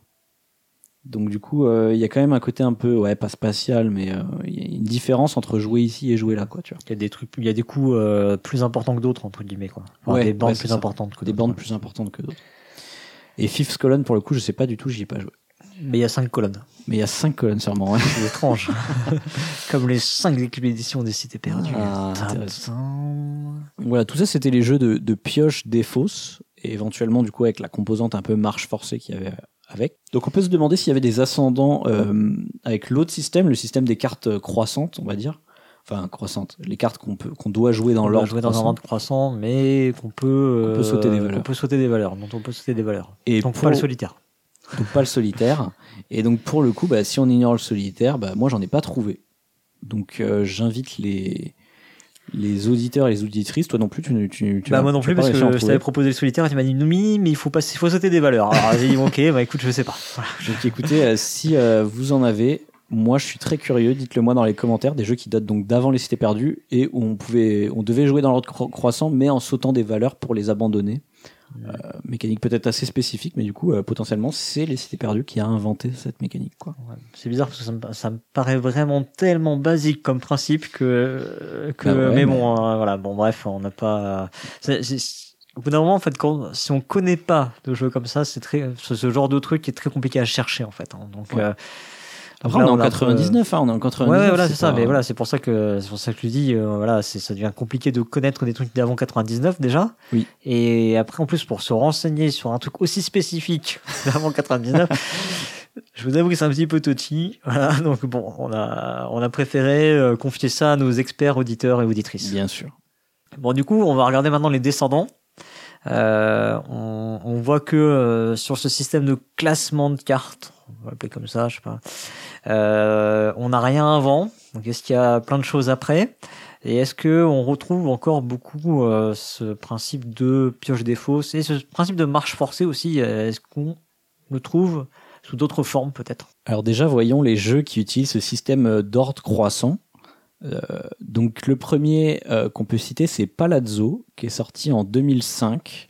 C'est encore un jeu de Rainer Knizia. hein. Ça compte pas du coup. En fait, euh, ça va faire un petit peu comme pour l'épisode sur Agricola. On va remarquer que Rainer Knizia, c'est quelqu'un qui recycle beaucoup ses principes. Hmm. Et du coup, là, il y a de grandes chances que dans les ascendants et les descendants, c'est pas étonnant qu'on trouve des, des spin-offs, des sortes de spin-offs des cités perdues. Euh, en fait, dans Palazzo, c'est un jeu d'enchères, donc pour le coup, un peu rien à voir. Mais les trucs, qu'on va- on va acquérir des morceaux de bâtiments aux enchères qui ont des valeurs de 1 à 4. Et il y a toujours cette idée que quand vous construisez un bâtiment, si vous commencez par exemple par le chiffre 3, eh ben vous pouvez plus jouer les 2 et les 1 en dessous. quoi. Donc voilà, pareil, il y a ce- cette idée d'abandonner des valeurs, c'est juste que c'est un petit peu moins présent parce qu'il y a que 4 valeurs. quoi. Ça va que de 1 à 4. C'est un peu cette idée-là. Après, il n'y a pas forcément le système de marche forcée parce qu'en fait, quand tu achètes un nouveau bâtiment, ce qui va juste se passer, si tu suis pas la, la suite là de 1 à 4, Mhm. tu vas juste commencer un nouveau bâtiment, Mhm. ce qui te fera moins de points. En fait, euh, c'est juste, tu mets moins de points. C'est pas des pénalités, c'est pas aussi violent que les cités perdues, quoi. T'as as moins le sentiment que c'est violent. Hmm. Même si en vrai, euh, c'est- juste un feeling, hein, mais voilà. Alors Après, on peut parler de, de Streams, qui a été euh, réédité sous le nom de Bout à Bout en français. Alors qu'il y avait une première euh, version Streams hein, en français aussi, mais euh, voilà, il, il- il porte aussi le nom de Bout à Bout. C'est un jeu de 2011, c'est un jeu de Yoshihisa Itsubaki. C'est un jeu de type bingo, en fait, euh, dans lequel il va falloir... En fait, on va, on va tirer un jeton qui va être commun à tout le monde. Euh, sur ces jetons, il y a des valeurs qui vont de 1 à 20, si je dis pas 20, de ouais. bêtises. Euh, il y en a certains qui sont en double, d'autres pas. Oui. Et il va falloir en fait placer le numéro qui a été tiré sur une ligne. On a 20 cases et il faut essayer de faire en sorte euh, d'avoir, si possible, de 1 à 20. Et en fait, on va faire des groupes de, euh, des groupes de valeurs qui sont ordonnés de façon croissante. Alors, pas forcément de 1 à 20. Attends, je sais même plus s'il y a C'est 20. 1 à 30, je crois. C'est pas 1 à vingt. 30 en fait. Non? Bon, je sais plus. Bref, c'est Oui. un détail. c'est un détail. Il y en a des- plus que le nombre de cases, c'est sûr. Oui, mais parce qu'il y a, oui, mais parce qu'il y a, il y a des, il y a des doubles aussi. Oui, voilà, mais- mais oui, oui, ça doit être a 20 à des doubles. 30, je crois. Les valeurs doivent aller de 20 à 30 et il doit y avoir genre 20, euh, 20 cases. Bon, bref. Vous avez compris, il va falloir faire des groupes de, de, de valeurs qui sont croissantes et en fonction de, bah, de la série qu'on forme, on marque plus ou moins de points. Donc, si vous faites, euh, alors, je me rappelle plus, mais bon, si vous faites une série de 5 chiffres consécutifs, c'est peut-être 10 points. Et puis, euh, si vous en faites 10, bah, c'est pas, c'est pas 10 fois 2, c'est, c'est genre 30 points. Ouais, Voilà, c'est exponentiel, quoi. C'est- Et là, bah, en fait, il va falloir euh, essayer de, de doser, euh, euh, de doser son placement pour euh, s'ouvrir des opportunités, s'enfermer, etc., etc. Et donc, il y a toujours un moment où, en fait, effectivement, enfin, en gros, on va, on, va subir le, sort de la, de la, pioche. Là, pour le coup, on n'a pas les choix qui, qui se posent à nous, c'est où on va le placer sur la grille. Ouais. Et donc en général, bah, y a, au bout d'un moment, il y a beaucoup de positions qui sont plus très bonnes, quoi. Voilà, et donc euh, on est dans cette situation où on est devant uniquement des choix mauvais et on essaie de faire le choix le moins bon. Le, pardon. le moins pire, plutôt. le moins pire. On essaie de faire le choix le moins pire. Voilà, donc c'est là qu'on est un peu sur ce principe de marche forcée qui est euh, pas tout à fait, euh, enfin, qui est présenté d'une façon différente, quoi. Mais finalement, il y a aussi l'idée de jouer des valeurs dans l'ordre croissante. C'est juste que. Oui, voilà. c'est En tout cas, il y a, il y a ce principe de, de valeur croissante. Mm. on était dans ces jeux-là, mais en plus, il y a quand même ce petit côté un peu marche forcée. Mais, enfin, c'est quand même un peu différent parce que dans, dans les cités perdues, tu dois les jouer dans l'ordre croissant. Que là, tu les places sur une ligne et il faut qu'à la fin, ils soient dans l'ordre croissant. Bah, c'est un peu comme si tu avais des expéditions multicolores et que tu pouvais, tu vois, c'est un peu. Euh, du coup, du coup, c'est un peu plus lâche. C'est un peu plus lâche. C'est juste que tu vas faire beaucoup moins de points. Et donc, tu es, là, tu en train de te dire j'avais ma série de 10 là, qu'est-ce que tu me fais chier avec ton, ta valeur toute pourrie? Moi, ce que je trouve fascinant dans Bout à Bout, c'est que théoriquement, à chaque partie, tu peux faire le score maximal. Oui, bien sûr. Bah, ça, c'est vraiment ne le fascinant. Parce que c'est pas le cas de tous les jeux en duplicate, tu vois, ou de tous les roll and write. Mais là, à chaque partie, potentiellement, t'aurais pu faire le truc maximal si t'avais fait les bons choix. Ça, c'est vraiment un truc. Je crois que c'est un des seuls jeux qui fait ça, quoi. Et je trouve ça fascinant. Euh, donc voilà pour Streams.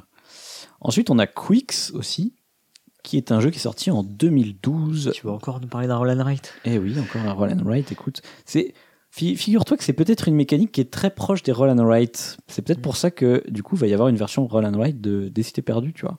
Ah bah, je pense que c'est pas compliqué à émuler en tout cas en roll and write. Ah oui, c'est peut-être pour ça. Euh, du coup, Quicks c'est un jeu de Stefan Bendorf et euh, il y a aussi bah, ce principe d'abandonner des valeurs. En fait, euh, on va cocher des petites cases sur des lignes. Et c'est pareil, c'est des valeurs qui vont de 2 à 12 parce que c'est les valeurs qu'on peut obtenir avec 2 dés. Et euh, grosso modo, si je coche le 5 vert, et bah, du coup, je vais abandonner le 2, le 3 et le 4 vert. Il y a toujours cette idée d'abandonner des valeurs.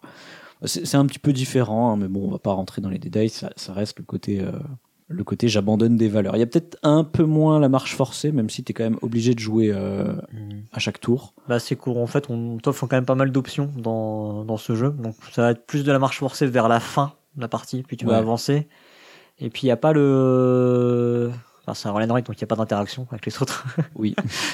donc, du coup, il n'y a, pas, a pas ce côté où, en plus, euh, il y a la double peine de. Euh, un de mes choix, c'est d'offrir des opportunités à l'autre. Oui, tout à fait, ouais. Alors, bah, encore Stéphane Bendorf. Euh, qui nous propose un jeu avec euh, de l'ordonnancement de cartes. Un jeu euh, bien connu d'ailleurs d'ordonnancement de cartes, c'est The Game. Qui a eu pas mal de dérivés d'ailleurs en plus. Hein. Mm.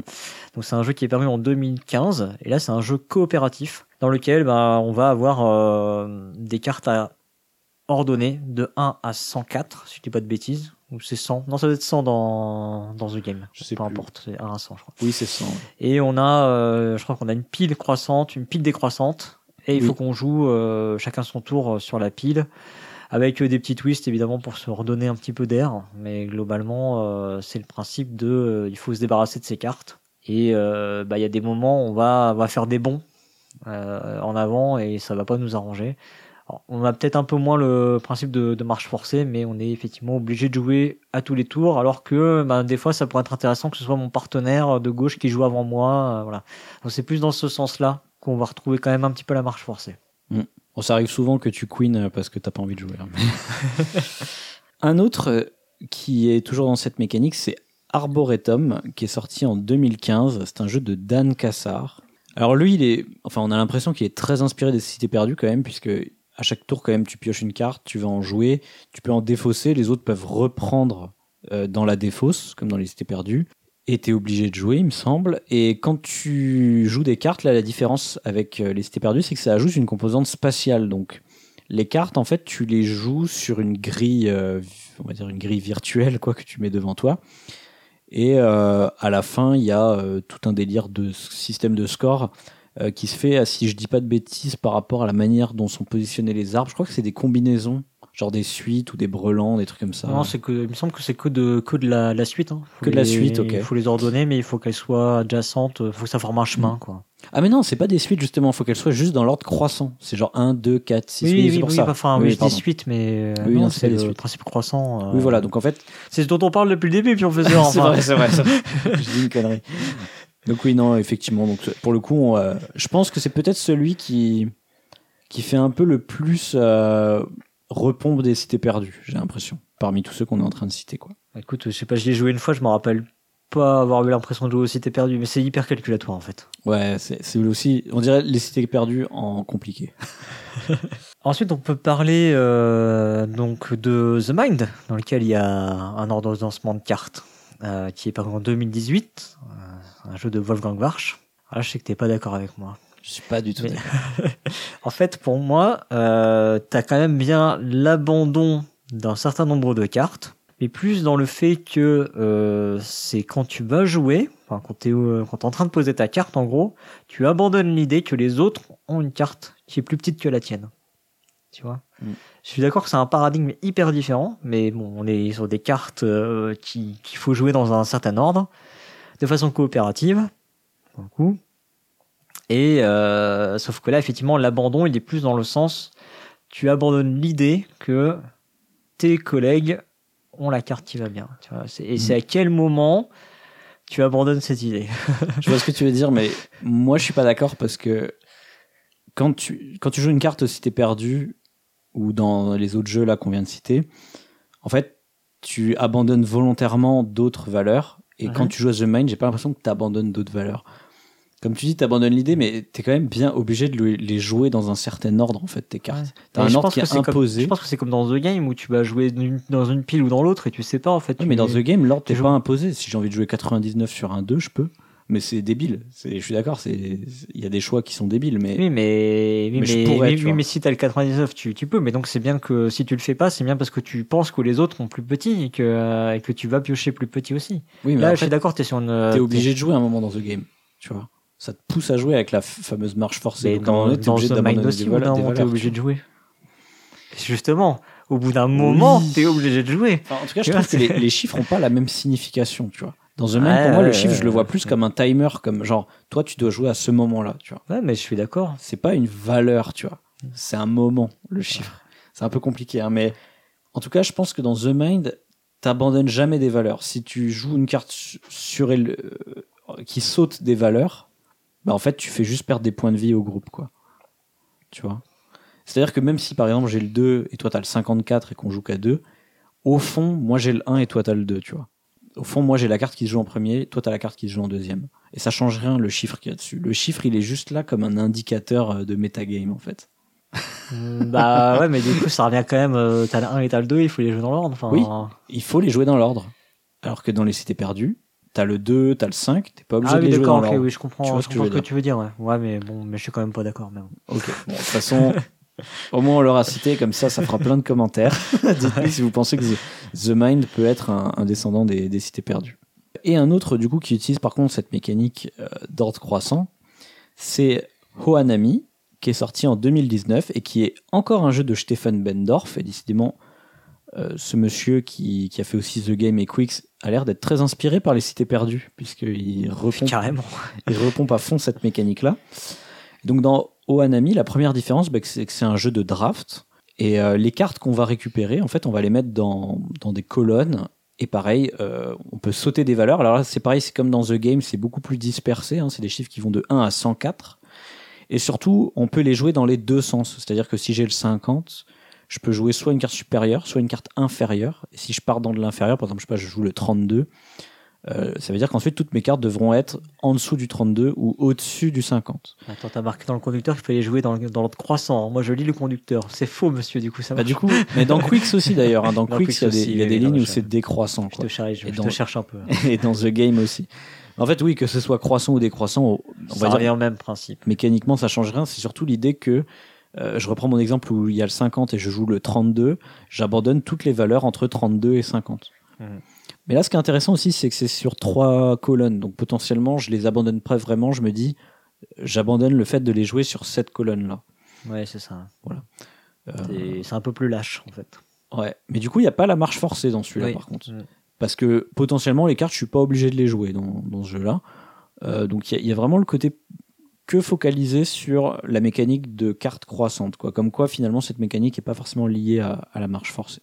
Donc voilà pour les, les jeux qui utilisent cette, ce principe de d'ordonnancement de cartes. On a, enfin les jeux qu'on a retenus en tout cas. On peut regarder maintenant des, du côté des jeux qui utilisent le principe de la pioche des fosses. Pour le coup, qui est peut-être plus inspiré euh, du Rami américain ou, euh, ou du Mahjong euh, que vraiment des, des cités perdues, mais bon, qu'importe. Alors déjà, on a Love Letter, qui est quand même un sacré carton euh, mondial, qui est sorti en 2012 et qui est un jeu de Seiji Kanai, euh, qui pour le coup euh, semble peut-être assez distant, hein, parce que c'est vraiment une énorme épure du principe, euh, vu qu'on a juste une carte en main, donc on fait plus des combinaisons comme au Mahjong ou des trucs comme ça, et, et à chaque tour du coup on pioche une carte, puis on en défausse une, et surtout bah, chaque carte a un pouvoir, donc ça, ça va commencer à apporter vraiment des, des sensations différentes, plus dans le metagame que dans, dans autre chose. Mais bon, c'est intéressant de remarquer que c'est une évolution de la pioche des fosses qui, pour le coup, euh, a rien à voir avec, euh, en termes de sentiment de jeu, en tout cas, avec euh, les autres jeux de pioche des fosses qu'on avait avant.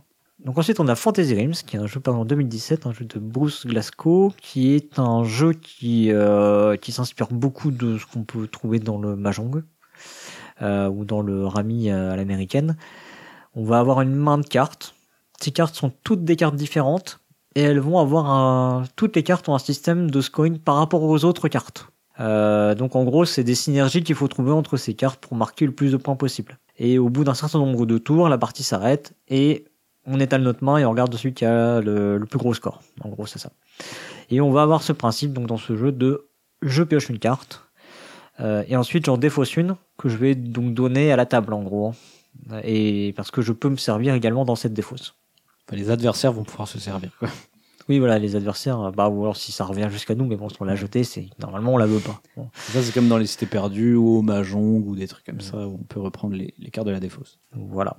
Ensuite, on peut regarder les jeux qui ont le principe de marche forcée, enfin, qui provoquent cette sensation de marche forcée sans avoir ce principe d'ordonnancement de cartes, ni même d'ailleurs le principe de pioche des fausses, quoi. Ouais. Voilà, pour voir un petit peu ce qu'on, comment on peut provoquer cette sensation de, de jeu. Comme on avait dit déjà dans les ascendants, il y avait le, le Yatsé qui l'avait fait. Donc là, on est plus dans les descendants. Il y a eu euh, un jeu qui s'appelle Fairflixed. On en avait déjà parlé dans El Grande. C'est un jeu de Wolfgang Kramer et Michael Kisling qui est sorti en 2005. Et là, pour le coup, la marche forcée, elle est faite dans un jeu de parcours. Donc on se balade sur un petit plateau et il y a une mécanique qui fait, alors on possède chacun deux pions normalement, et euh, il y a une mécanique qui fait que le dernier à quitter une case la ramasse. Donc si on est plusieurs sur la même case, eh ben, si je pars de la case, il se passe rien. Par contre, si je suis le dernier à en partir, je la ramasse. Et du coup, il y a des cartes, il y a des cases positives et il y a des cases négatives. Donc du coup, quand on est sur les cases négatives, etc., bah, des fois, euh, on lance le dé, on doit bouger un de ses pions et on n'a pas envie parce que du coup, on doit choisir, pareil, entre plusieurs choix un peu pourris, soit je me barre d'une case positive et du coup je la laisse à mon adversaire, soit je me barre d'une case négative et je suis le dernier à la quitter et je la ramasse alors que j'aurais bien aimé qu'un adversaire arrive dessus avant. Donc voilà, c'est une manière intéressante aussi de, de mettre en place cette mécanique. Enfin, ce sentiment plutôt. Ouais, en fait, dans Verflix, c'est un, il y a un peu ce principe de, je sais pas si, si tu vois là dans les séries américaines, on voit ces, euh, ces jeunes là qui, euh, qui partent en, en cabriolet, euh, foncer euh, le plus vite possible au bord de la falaise. Il faut s'arrêter, d'être le plus près possible de la falaise. C'est Oui, un peu, oui, ouais. tu sais, c'est un peu ce moment. Il faut que t'a- t'attends, t'attends, t'attends. Est-ce que, pour essayer d'obtenir la, la tuile, c'est celui qui aura attendu le plus longtemps qui peut-être pourra choper la tuile. Et à un moment, il y en a un qui craque, quoi. Ouais, C'est un peu, ça. un peu ça, quoi. Mais le fait que tu aies plusieurs pions fait cette mécanique de marche forcée, tu Mm, vois. C'est-à-dire c'est le ça. jeu, il te force à, à jouer, vas-y, joue un de tes pions. c'est ça. Et, après- et vu que tu as le choix, tu te retrouves à choisir le moins pire. Et c'est là que tu retrouves la mécanique de marche forcée. Ensuite, il y a Divinare, qui est un jeu de 2012, un jeu de Brett euh. Gilbert, qui est un jeu un peu basé sur de la déduction. Enfin, il y a, oui, il y a une part de déduction dedans. Alors, c'est pas, c'est pas il est pas évident d'expliquer ce jeu. hein. Euh, en fait, dans, enfin, pour axer sur la partie marche forcée, en fait, ce qui va se passer, c'est qu'on va faire des paris sur différents plateaux. Et ces paris sont en fonction des on va les faire en fonction des cartes qu'on a en main et qu'on voit tourner parce qu'il y a une sorte de un principe de draft à certains moments dans la partie. Donc on va tourner les cartes et on va essayer d'évaluer combien il y a de cartes de chaque couleur. Et donc on va miser en quelque sorte euh, sur euh, les plateaux pour dire ok je pense qu'il y a euh, cinq cartes jaunes et puis là je vais les mettre sur le plateau euh, vert, je dis je pense qu'il y en a quatre vertes, etc. etc. Et pour pouvoir se placer, il faut qu'on joue des cartes de ces fameuses couleurs. Donc en même temps, on révèle, on révèle euh, une partie du jeu. Et surtout, il y a des moments en fait où on se retrouve avec des mains que on veut pas jouer parce qu'à chaque fois qu'on joue sur un plateau, on doit bouger notre mise. Et donc des fois, bah, quand on a bien misé, bah, ça nous arrange pas du tout de, changer notre mise. Surtout que si les autres se sont déjà placés sur les trucs qu'on voudrait, ça nous arrange encore moins, etc., etc. Donc on se retrouve souvent dans cette situation, dans Divinare, où on est vraiment devant, euh, ok, euh, qu'est-ce que je prends euh, J'ai que de la merde, quoi. Donc il faut que je choisisse le moins pire. Effectivement. Eh ben, ça nous fait un sacré petit panel de descendants, tout ça. Alors, vous le savez, d'habitude, une fois qu'on a fini les ascendants et les descendants, on a tendance à parler de Aleister Fowler et de sa théorie du modèle du genre littéraire pour dire qu'il y a des œuvres innovatrices, paradigmatiques et définitives pour un certain genre littéraire et nous, on l'associe au genre de jeu. Alors, on a un petit peu peur cette fois-ci euh, de se retrouver avec le même paradigme que Race for the Galaxy. On avait On a, on a peur de faire une Race for the Galaxy like. Ouais, c'est ça. À l'époque de Race for the Galaxy, en fait, le problème qu'on avait eu, c'est que finalement, on le mettait à la fois en innovatrice, paradigmatique et définitive. Enfin, on avait un peu du mal à définir ce que c'était. Parce que finalement, le genre, c'était Race for the Galaxy-like.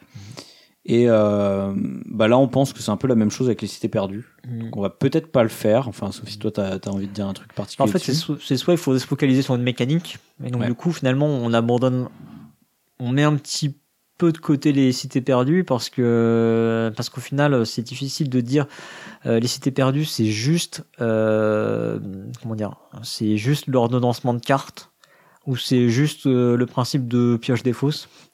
Et partir sur la marche forcée, c'est un peu casse-gueule parce que c'est quand même plus du feeling.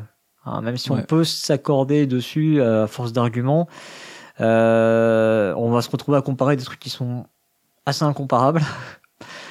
Donc euh, effectivement, on est plutôt tombé d'accord que on va laisser tomber cette partie-là. et On, voilà, on, on aura présenté les cités perdues, c'est l'essentiel. On aura dit de quoi c'est composé et peut-être quels sont les les jeux qui s'en inspirent d'une façon ou d'une autre, ou en tout cas qui sont dans le même courant. On peut le dire comme ça. Euh, Enfin, dans l'un des courants cités perdues. Mais, En gros, euh, on peut même pas le classer dans un genre presque tellement il est unique, quoi. Tellement il le mélange de ces deux mé- mécaniques et enfin de cette mécanique et de ce sentiment, quoi, est assez unique. De, de cette marche forcée avec le, la pioche des fosses qui est mélangée avec les, les systèmes croissants de cartes là et du coup la prise de risque et tout que ça implique. Pour le coup, euh, voilà quoi. Moi, moi honnêtement, si on l'avait fait, je l'aurais mis en innovatrice, paradigmatique et définitive. J'aurais mis les trois en fait parce que c'est j'ai l'impression qu'il n'y a rien d'autre qui fait vraiment comme les cités perdues, quoi. Ok, donc voilà, du coup, on va passer à la suite. On va parler Ouais. thématique. Alors, est-ce que Les Cités Perdues est un jeu thématique ou pas? Eh bien, la réponse est ouais. C'est-à-dire que, effectivement, en fait, Rainer Knizia, il a dit qu'il avait inventé ce jeu à partir de la thématique. Euh, mais comme je le disais tout à l'heure, finalement, c'est un jeu qui semble euh, non pas thématique, mais plutôt mathématique. C'est-à-dire que, je sais pas, moi, moi j'ai vraiment pas l'impression de vivre une aventure ou des trucs comme ça. Néanmoins, je comprends que le sentiment qu'il essaye de nous faire ressentir, c'est celui effectivement de progresser dans une expédition et d'avoir un choix de tempo, d'y aller soit rapidement, soit lentement, quoi. En, en essayant de- d'assurer l'expédition pour aller jusqu'au bout, ou de d'y aller doucement et, d'être sûr de tout ramasser au passage, quoi. Mais moi, j'ai pas vraiment euh, le sentiment que c'est très, très, très, thématique, en tout cas. Je sais pas ce que t'en penses. Alors moi, je, je parlerai pas de sentiment, je dirais pas que j'ai le sentiment d'être dans une expédition. En revanche, je comprends effectivement que... euh, je comprends comment il est parti du thème, comment il est arrivé au jeu. Et en fait, euh, si tu veux, c'est une espèce d'abstraction assez forte au final. Les choses s'expliquent par le thème. En fait, moi, je, je vois plus comme ça. C'est-à-dire qu'en fait, tu arrives à expliquer les choses par le thème, donc ça facilite l'appréhension du jeu à partir du moment où tu l'expliques, force d'argument, du type, euh, bah voilà, tu dis, euh, ok, là, t'es en train d'engager une expédition, donc euh, pour envoyer des gens, t'envoies du matériel, etc. Donc ça te coûte de l'argent. Du coup, c'est pour ça que tu perds déjà 20 points. Imagine que c'est de l'argent, c'est 20 000 dollars, je sais pas, ah, bah tu perds 20 000 dollars déjà, parce que tu te lances dans cette expédition. Donc ensuite, il faut, bah, il faut que l'expédition rapporte. Fais des paris, par exemple, tu vas dire, ok, euh, là, euh, tu penses que euh, vraiment c'est, ça va rapporter gros. tu dis, tu dis à tes financeurs, oui, il faut vraiment y mettre les moyens parce qu'il y a vraiment moyen de se faire beaucoup beaucoup d'argent là-bas. Bon voilà, donc ça s'explique. Tu peux présenter le jeu avec le thème, ça va appuyer les règles et du coup ça va faciliter son appréhension. Donc ça, je trouve que ça c'est intéressant. Après dire effectivement, est-ce qu'on sent l'aventure dans la jungle à coup de à coup de machette euh, Non, pas trop. Hein. Bon, voilà. ouais, puis D'ailleurs, tu vois, tu dis, euh, ouais, imagine que c'est des sous et tout. Tu vois, t'es obligé de rajouter le imagine que machin, tellement en fait, on te dit juste c'est moins 20 points, on te dit pas. Oui, c'est ça, ouais. on te dit même pas effectivement que c'est de l'argent. Oui, voilà. C'était pas très compliqué de dire que c'était de l'argent. Je crois qu'ils le disent, hein, c'est pour les frais d'expédition, mais bon, euh, tu vois, c'est vite oublié, quoi. Après, après, le truc cool, c'est que les cartes, alors je sais pas si c'est présent dans les dernières éditions du jeu, mais les cartes, elles forment une espèce de petite fresque. Alors, c'est pas une fresque, genre, euh, t'alignes toutes les cartes et ça fait une grande image. En fait, c'est juste une image qui se décale c'est un peu compliqué, mais imagine, il y a la première image sur la carte 2. Et sur la carte 3, c'est la même image, mais un peu en décalé. C'est comme, tu vois, une caméra qui ferait un travelling. Ah, ok, d'accord, je vois. ok, d'accord. Il y a le même principe dans, dans Shamans, je crois. Tu, tu recules ou tu avances, je sais plus, euh, ah, selon euh, l'ordre des cartes. Ok, d'accord. C'est ça. Mais j'avais jamais remarqué, moi. enfin, voilà. Bon, il n'y a, pas, y a pas grand chose, je pense, de, plus à dire dans le thème. Hein. Ok, bah du coup, on va peut-être parler de l'auteur maintenant. Euh, ce qui risque d'être un gros morceau de cette émission. oui. Allez, ok. Bah, on va parler de Rainer Knizia. C'est parti.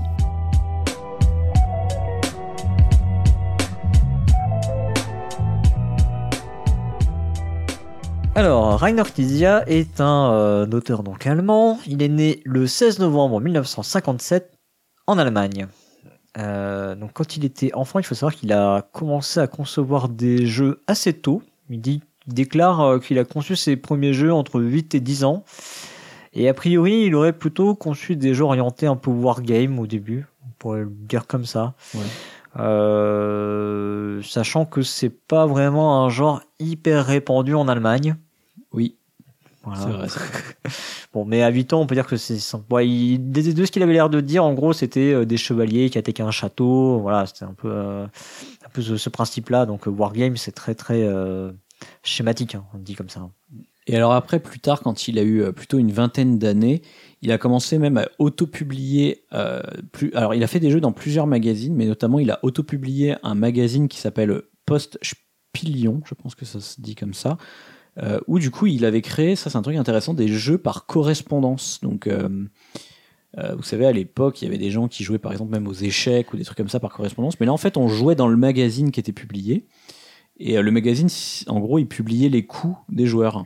Donc c'est des jeux que lui-même avait créés, qui se jouent du coup à 50 joueurs ou plus. C'était des petits magazines, hein, c'était des tirages voilà, à 50, 100 personnes. Et euh, voilà, c'était des jeux à 50 euh, où euh, chacun envoyait une lettre pour dire moi je joue tel coup et lui il publiait les résultats. Donc je trouve c'est un, enfin, c'est une manière de, jouer assez intéressante qui pourrait plus trop exister de, de nos jours. Hein, et je crois qu'il disait que ça s'est joué jusque genre dans les années 2005 par là quand même. Hein. Ouais ouais, ça a duré assez longtemps son délire. c'est un truc de dingue. c'est génial. Je trouve. Ah, il est surnommé le docteur parce qu'en fait il est docteur en mathématiques. Voilà, donc euh, si vous entendez souvent parler de Dr Knizia, euh, ben en fait c'est un vrai titre, c'est pas juste un pseudo, c'est pas juste un surnom, c'est il est vraiment docteur en mathématiques et euh, il a fait une partie de ses études aux États-Unis. Pour ceux qui parlent bien anglais. Et du coup plus tard, il a commencé à travailler dans le domaine de l'informatique. Alors si j'ai bien compris, c'est dans le secteur bancaire parce qu'il il bossait pour quelque chose qui s'appelait une mortgage company. Donc c'est, si j'ai bien compris, c'est les banques qui font des prêts hypothécaires.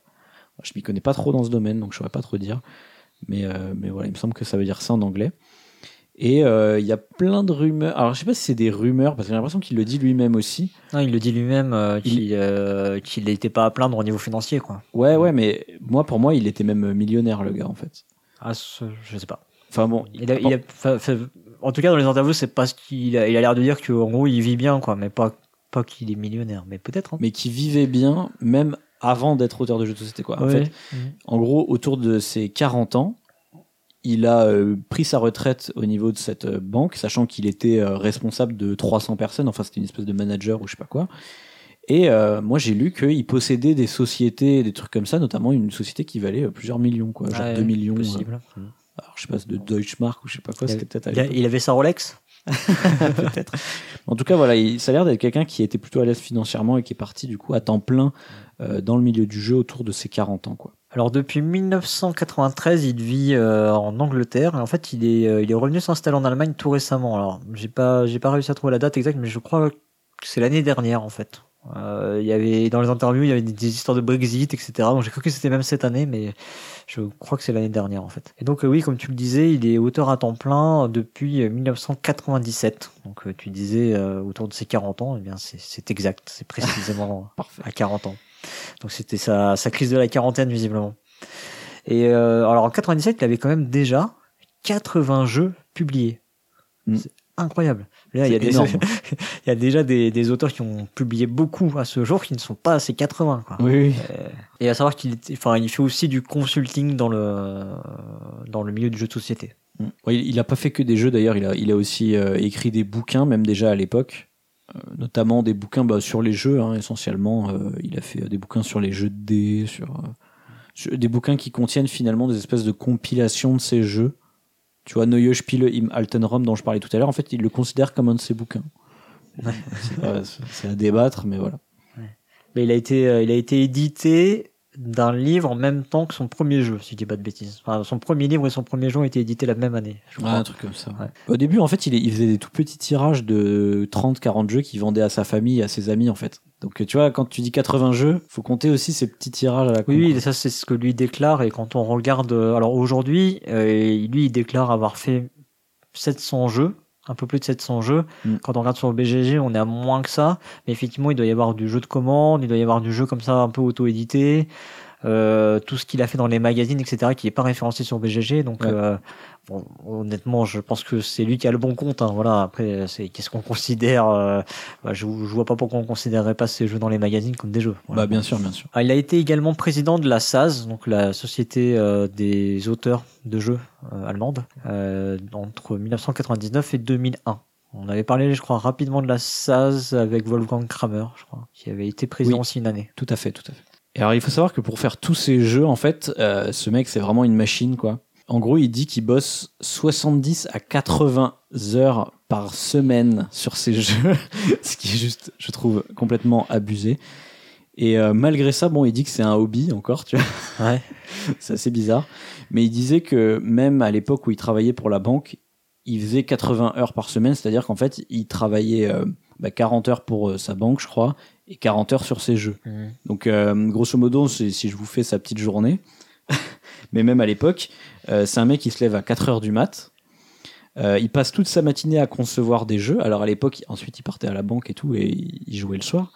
Mais là, à l'heure actuelle, bah, il- à 4 heures du mat, donc il fait ses jeux jusqu'à midi, quoi. il passe sa matinée à concevoir des jeux parce qu'il il est au calme comme ça. Euh, L'après-midi, il va gérer tout son administratif, donc tu sais, ses droits d'auteur, ses royalties, euh, faire signer des contrats, faire des, des Skype, des trucs comme ça. Et euh, le soir, il va faire des parties de playtest avec, en fait, il a une espèce de panel de playtesters qui sont ses amis en fait, et puis il va les inviter pour faire des jeux quoi. Donc en fait, ouais, c'est vraiment qui quelqu'un qui H24, il fait de, de la création de jeux. Et quand je dis ça, en fait, il joue que à ces jeux. Il joue très peu à d'autres jeux en fait. Euh, il en collectionne quelques-uns, mais pas tant que ça. Et finalement, quand il y a des retours ou du moins des apports qui viennent d'autres mécaniques, c'est souvent ces playtesters finalement qui lui en parlent parce que eux ils jouent à d'autres jeux quoi. Et donc euh, voilà, c'est eux qui lui apportent ce regard un peu extérieur. Enfin moi personnellement, je trouve ces ces gens-là, je les trouve un peu énervants, mais euh, mais, mais, mais voilà, ils, ils travaillent H24 quoi. À 4 heures du matin, ça fait, ça pique hein, quand même. hein. Ah ouais, ça pique à mort, ouais, sachant qu'après il se fait sa soirée jeu. Et tout. C'est un auteur que je, enfin, je trouve qu'il soigne pas mal son image. Je sais pas, si- je sais pas si t'as cette même impression. Il a vraiment, Ouais, ouais. euh, tu vois, un- il a un côté un peu personnage. C'est souvent avec son E-Pape. euh, bah là, c'était l'année dernière là pour My City. euh, ils, ils avaient fait euh, pour la remise du Spiel des Jahres. Ils étaient tous en visio, et puis lui s'était il s'était déguisé, euh, je sais plus trop comment là, en, genre en maçon, je sais pas trop quoi. Euh, voilà, Mm. c'est vraiment, euh, il aime bien jouer de tout ça, et je pense que c'est quelqu'un qui, qui fait aussi un peu attention à son image, quoi, dans le milieu du jeu de société. Ouais, je, suis- je suis un peu d'accord, mais en fait, je le vois vraiment comme un gros businessman qui. euh, je le vois vraiment comme un gros businessman en fait dans toutes Mais qui les. s'amuse quand même, en fait, tu vois. Ouais, qui s'amuse en faisant ça, ouais. Ouais. Mm. Et c'est sûrement un des auteurs les plus bankable euh, qui puisse exister. Hein. Enfin, Oui, déjà bah, avec 700 jeux, euh, c'est pas, je pense que je prends pas trop trop de risques comme ça. Mais euh, juste pour donner quelques éléments, euh, il a travaillé par exemple sur un des jeux Lego.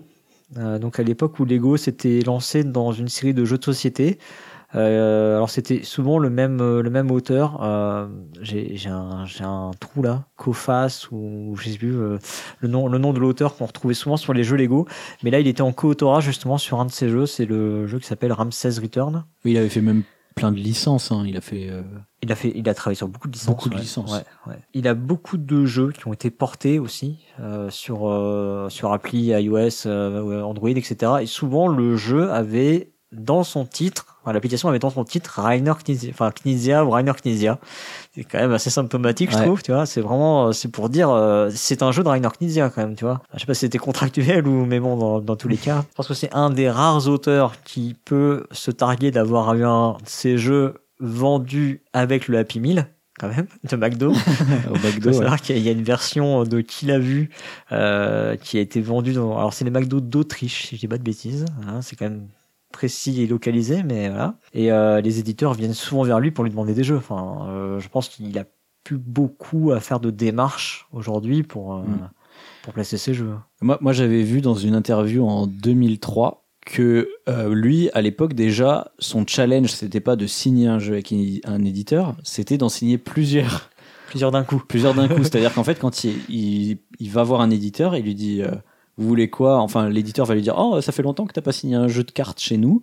On aimerait bien un jeu de cartes. Il fait Bah, tiens, je vais vous en présenter 20. Euh, choisissez quoi. tu vois, il a une espèce de besace avec tous ces jeux dedans, comme ça. C'est Ouais. assez fou, quoi. Enfin, bah, en même temps, il est tellement prolifique, quoi. Tellement. euh, Ouais. il produit tellement toute la journée que voilà. Après, moi, euh, j'ai même entendu des bruits de couloir comme quoi il utilisait parfois ce qu'on pourrait appeler des prêts de plumes, tu sais, dans le milieu littéraire, Mm. euh, pour certains de ses jeux. C'est-à-dire que c'est pas lui qui fait les jeux, c'est d'autres personnes. Et ensuite, lui, il signe juste son nom dessus parce que, euh, comme tu dis, c'est bankable, quoi. Ouais. Donc, euh, bon, c'est- à mettre entre beaucoup de pincettes, Ouais. à prendre avec beaucoup de pincettes parce que c'est juste des bruits de couloir. Mais bon, toujours est-il que, dans tous les cas, son nom est, est vraiment très, très vendeur, quoi. Ouais, je reviens sur le fait que tu disais qu'il avait, enfin, il présentait beaucoup de jeux, il en a beaucoup en parallèle. Euh, en fait, c'est assez amusant parce que on a, on a picoré différentes interviews au fil du temps. Euh, je crois qu'on a, la première interview qu'on a, elle est soi-disant de 1993, donc c'est un truc retranscrit. euh. Et la dernière que j'ai de 2020. Et il y a une certaine constance dans ses réponses, c'est assez incroyable. C'est-à-dire qu'en fait, son emploi du temps que tu as cité tout à l'heure, par exemple, c'est toujours le même. Et c'était, c'était le même en 1993 et c'est le même aujourd'hui, quoi. C'est incroyable.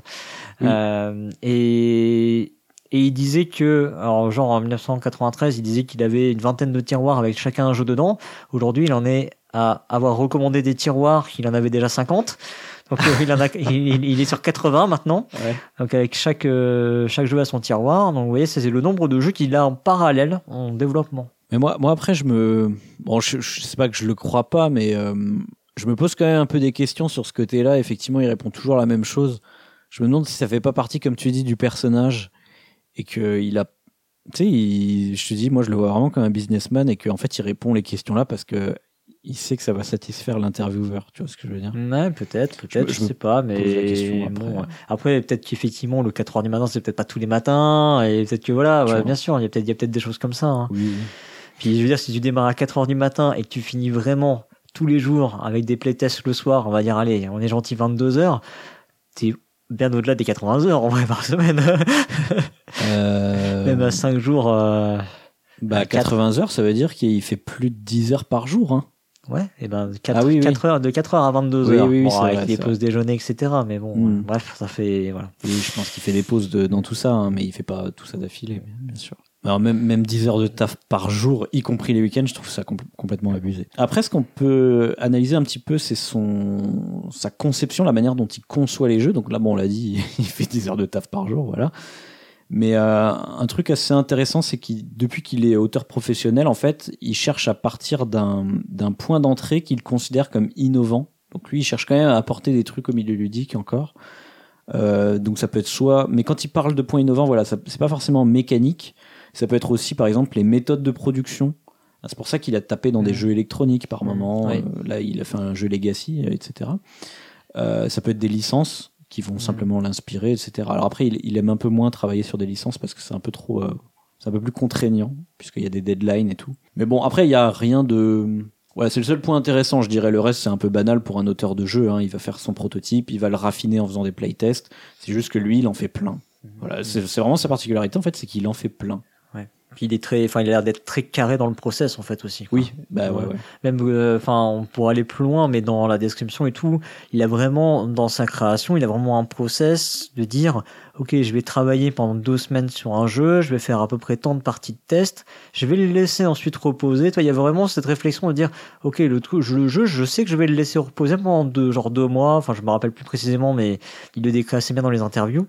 Et voilà, c'est vraiment très très euh, cadré comme ça, et ce qui lui permet aussi de faire un roulement sur les, protos et de laisser décanter les idées, quoi. C'est.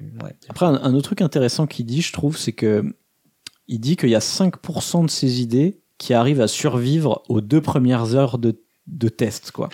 donc en fait, il, il arrive quand même assez rapidement à dire, ok, toutes ces idées-là, c'est pourri. Et donc, il va garder déjà que 5% de ces idées-là. Et parmi ces 5%-là, une fois ce cap euh, des deux heures de, des pre- deux premières heures passées, eh ben ensuite tout le reste, il y en a à peu près, il estime à 98% qui iront à la publication, quoi, qui finiront par être édités un jour. 98% c'est précis quand même. En plus, ça, n'exclut vraiment pas grand chose. Parce que même, même sur 700 jeux, 98% ça en exclut 7. Quoi. Pardon, pardon, excuse-moi, C'est-à-dire qu'en fait, il fait, plein de 14. pro- il fait plein de prototypes, il les teste deux heures. En deux heures, il est capable de dire, ok, celui-là, il ira jusqu'à l'édition Mm. et ça mérite que je le développe, ou alors je, je le jette tout de suite à la poubelle. Ça, je pense que c'est une habitude qu'il a, qu'il a avec l'expérience, hein, c'est normal. Oui, oui. Mais c'est intéressant du coup de, de savoir ça, je trouve. Et alors pour, euh, enfin pour faire tout ça, pour, en fait, il faut comprendre qu'il est vraiment focalisé jeu de société. C'est-à-dire que euh, il a un comport, il a un comportement assez autarcique en fait. Et il fait pas grand-chose d'autre à part euh, créer des jeux de société. Il se renseigne très peu sur les infos. Euh, je veux dire, il a pas d'autres hobbies. Il vit jeu de société. Oui, c'est ça. De la création. Tu vois, il fait pas que du jeu de société, c'est il fait de la, que de la création de jeu de société. Oui. tu vois. Oui, même, ouais. Mm, Pardon. ouais. Mm. Et moi, moi, je trouve ça ultra flippant, en fait, la manière dont il le dit, parce que lui, il est vraiment, enfin, je le cite, hein, il, dit, euh, moi, mon but, c'est, euh, c'est de conquérir le monde, en gros, avec mes jeux, quoi. Euh, je veux, je veux être partout dans le monde, je veux que mes jeux se vendent partout dans le monde, et je veux toucher le plus de personnes possible, quoi. Moi, je trouve qu'il y a vraiment un côté, enfin, Un bon, je peu pense, mégalo. je pense que tu l'as compris, ouais. Je trouve Ouais. qu'il a un côté mégalo que j'aime pas du tout, en fait, ce, ce mec. Euh, Dans les interviews, après, j'aime bien ses jeux, tu vois, mais je trouve que sa personnalité, quand j'ai lu les interviews, je le trouve vraiment détestable, en fait. C'est un mec qui il fait que travailler. Euh, il, il fait ça pour, euh, ouais, juste euh, grossir, grossir, grossir, faire plein, faire beaucoup, produire, Mhm. produire, produire, tu vois. Et enfin, quelque chose qui grossit comme ça à l'infini, pour moi, c'est pas bon, quoi. Enfin, c'est vraiment le. C'est vraiment, on dirait une entreprise, c'est le capitalisme, tout ça. tout Mais le il est un peu, il- en fait, il est un peu une entreprise à lui tout seul quand même. hein. Ouais, y a, il y a ça, des- en fait, ouais, il y a des gens qui travaillent autour de lui. Hein. Je pense qu'il est très contrôle freak, tu vois. Il est très. euh, il a un besoin de contrôle sur ses trucs. Ouais, ouais, pas, oui, ça, oui. mais Oui, oui, c'est possible. Il, il a, il a envie. De, enfin, pour moi, je sais pas. Un- je vais peut-être être un peu violent, hein, et ça n'engage que moi, mais c'est des raisonnements un peu de sociopathe. Hein. Enfin, voilà quoi. Il cherche vraiment que à conquérir, conquérir, grossir, grossir sans s'arrêter quoi. Mais en même temps, tu vois, on parle de mégalomanie, mais dans ses interviews, il dit souvent nous, en fait. C'est-à-dire que, en Oui. fait, c'est quand même, enfin, c'est. euh, Et lui et ses prêts de plumes. oui. non, non, non, mais il parle, il parle aussi des playtesters, des gens qui travaillent avec lui, effectivement. Euh, voilà, il y a une, il y a une, il y a toute une équipe autour de lui. Euh, il y a une interview en particulier, bah, une des récentes là, parce que justement, comme il a déménagé en Allemagne, il a Oui. quitté tout son groupe de playtesters là-bas, donc il les a remerciés. Il a, cité effectivement une quinzaine de personnes. Euh, et, euh, et dans les interviews, effectivement, il dit souvent nous. Donc il considère bien quand même que son travail, il est, euh, c'est pas que son travail à lui, il le doit quand même aussi aux autres. Donc effectivement, je suis d'accord avec toi qu'il a, malgré tout, il y a un petit côté comme ça, un peu, un peu mégalo. Mais, mais derrière ça, est-ce que où est la façade en fait? Tu vois, je, je me demande. Oui, oui. Après, forcément, c'est. Je le connais pas personnellement, donc euh, je me, je, je fais un jugement euh, uniquement à partir de ce que je lis, quoi. Mais pour le moment, ce que j'en lis, c'est pas, c'est pas quelque chose que je trouve très sain en fait. tu vois, je trouve il y a un côté malsain quoi. Tu vois. Ouais ouais non moi c'est, enfin moi je trouve ça plus bizarre que vraiment malsain. Je sais pas. Après, euh, ça fait des années qu'il vit comme ça, donc je pense que ça lui ça lui va bien en tout cas. Bon voilà. Petite lueur d'espoir quand même. Dans une des dernières interviews, il disait que tous les dimanches il allait euh, il allait visiter un musée différent ah. depuis qu'il est rentré en Allemagne. Alors je sais pas si tu vois c'est un truc depuis qu'il est rentré en Allemagne. Ok.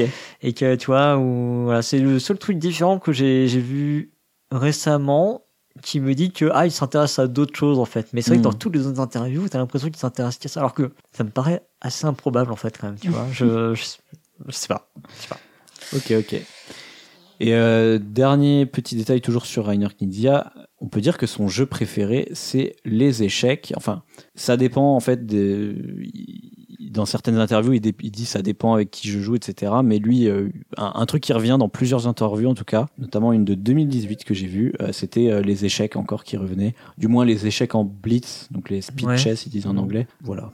Mais c'est quand même marrant de, de pouvoir, par, de pouvoir tracer le parcours d'un auteur comme ça sur différentes interviews et de se rendre compte à quel point les réponses sont proches quoi. Ouais. Ça m'a assez sidéré quand même. Je me suis dit ah il va est-ce qu'il a changé d'avis et tout?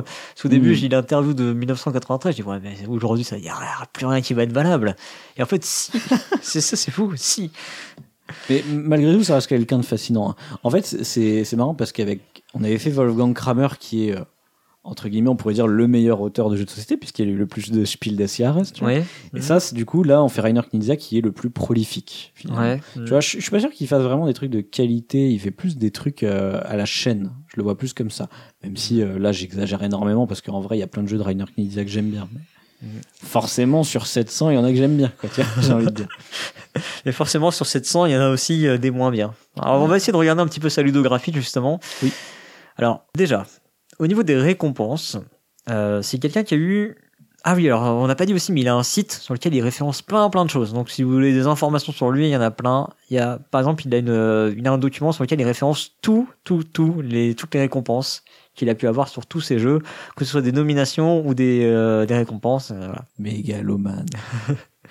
et, euh, et donc il a eu euh, sept nominations au Spiel, alors là, pour le coup, j'ai euh, plutôt, plutôt, essayé d'aller sur le site du Spiel pour vérifier. C'est un peu compliqué, je vous avoue. Euh, c'est pas super bien, euh, bien référencé, mais donc il y a eu sept nominations au Spiel en dehors. Là, je parle en dehors du prix spécial qu'il a remporté pour Le Seigneur des Anneaux. Donc un jeu coopératif basé sur les licences du Seigneur des Anneaux qui est paru en 2000, pour lequel il a eu un, un Spiel d'Acier spécial pour l'adaptation littéraire. Je crois qu'on pourrait le traduire comme ça en français. On précise qu'on parle du jeu coopératif parce qu'en fait, euh, dire le Seigneur des Anneaux de Rainer Knizia, ça désigne à peu près six jeux différents. Ouais, mais c'est oui, mais le vrai titre c'est le Seigneur des Anneaux parce qu'après ils ont des sous-titres. Oui, euh, c'est bien celui-là. C'est bien précisé. Et donc sur les sept nominations au Spiel donc il a eu une seule fois le prix avec euh, Keltis, donc on en a parlé précédemment. Et je sais pas ce que tu en penses, mais moi j'ai vraiment l'impression que jusque-là tous les prix l'ont un peu évité, quoi. Et pour Keltis, ils lui ont donné en mode bon, allez, vas-y, euh, Rainer Knizia, t'es quand même important et on t'a jamais donné de prix, alors on te donne un prix. je sais, je sais pas. Faudrait regarder les les les spiels qui avaient, enfin les sélections qu'il y avait eu cette année-là. Mais en tout cas, je me rappelle que quand on avait fait le, on avait fait euh, la tier list des spiels d'Acier. Bon, sur, euh, Twitch, sur Twitch. Ouais, mais je l'avais pas, je l'avais pas super bien placé. Euh, enfin, je trouve que Cité perdu est quand même oui. mieux. Quoi. Bon, voilà. Après, c'est c'est plus c'est plus familial. C'était perdu aussi, hein, mais euh, c'était perdu, c'est peut-être un peu plus technique, un peu plus euh, frustrateur. Et Keltis, en fait, euh, en revanche, ça rajoute des petits, des petits trucs, là, des petits bonus que tu peux gratter à gauche, à droite. c'est moins élégant, en fait. C'est moins élégant. Bon, il a également eu 5 nominations pour le Kinderspiel des Jahres. Et il a reçu une seule fois le prix pour le jeu qu'il a vu, qui est un jeu hybride, on va dire. Il y a une partie électronique dedans. Qui est un jeu coopératif aussi, d'ailleurs. voilà. Alors on peut essayer de, de regarder un petit peu les, les, jeux dans sa ludographie, donc qui sont dans la lignée des cités perdues. On en a cité quelques-uns, mais euh, pas tous. Euh, ouais, alors juste pour préciser, là, dans tous les jeux qu'on va citer maintenant, on va aller un peu vite parce que forcément, on va, on va parler de beaucoup de jeux parce que c'est Rainer Knizia et qu'il en a fait beaucoup. Donc on va peut-être pas rentrer trop dans les détails, hein, mais, euh, mais voilà, on va essayer de dire rapidement quels jeux sont importants. Et donc d'abord ceux dans la lignée des cités perdues, mais en fait il y en a quasiment que un. En fait il y a Shoten Toten dont on a déjà parlé qui est sorti en 99. Mais euh, Shoten Toten a eu lui-même plusieurs spin-offs. Donc il y a eu Battle Line qui est sorti en 2000, qui est finalement la version américaine de Shoten Toten. Il y a juste des cartes avec des capacités spéciales en plus. C'est juste des, des, des cavaliers au lieu d'être des écossais. Ouais, c'est ça.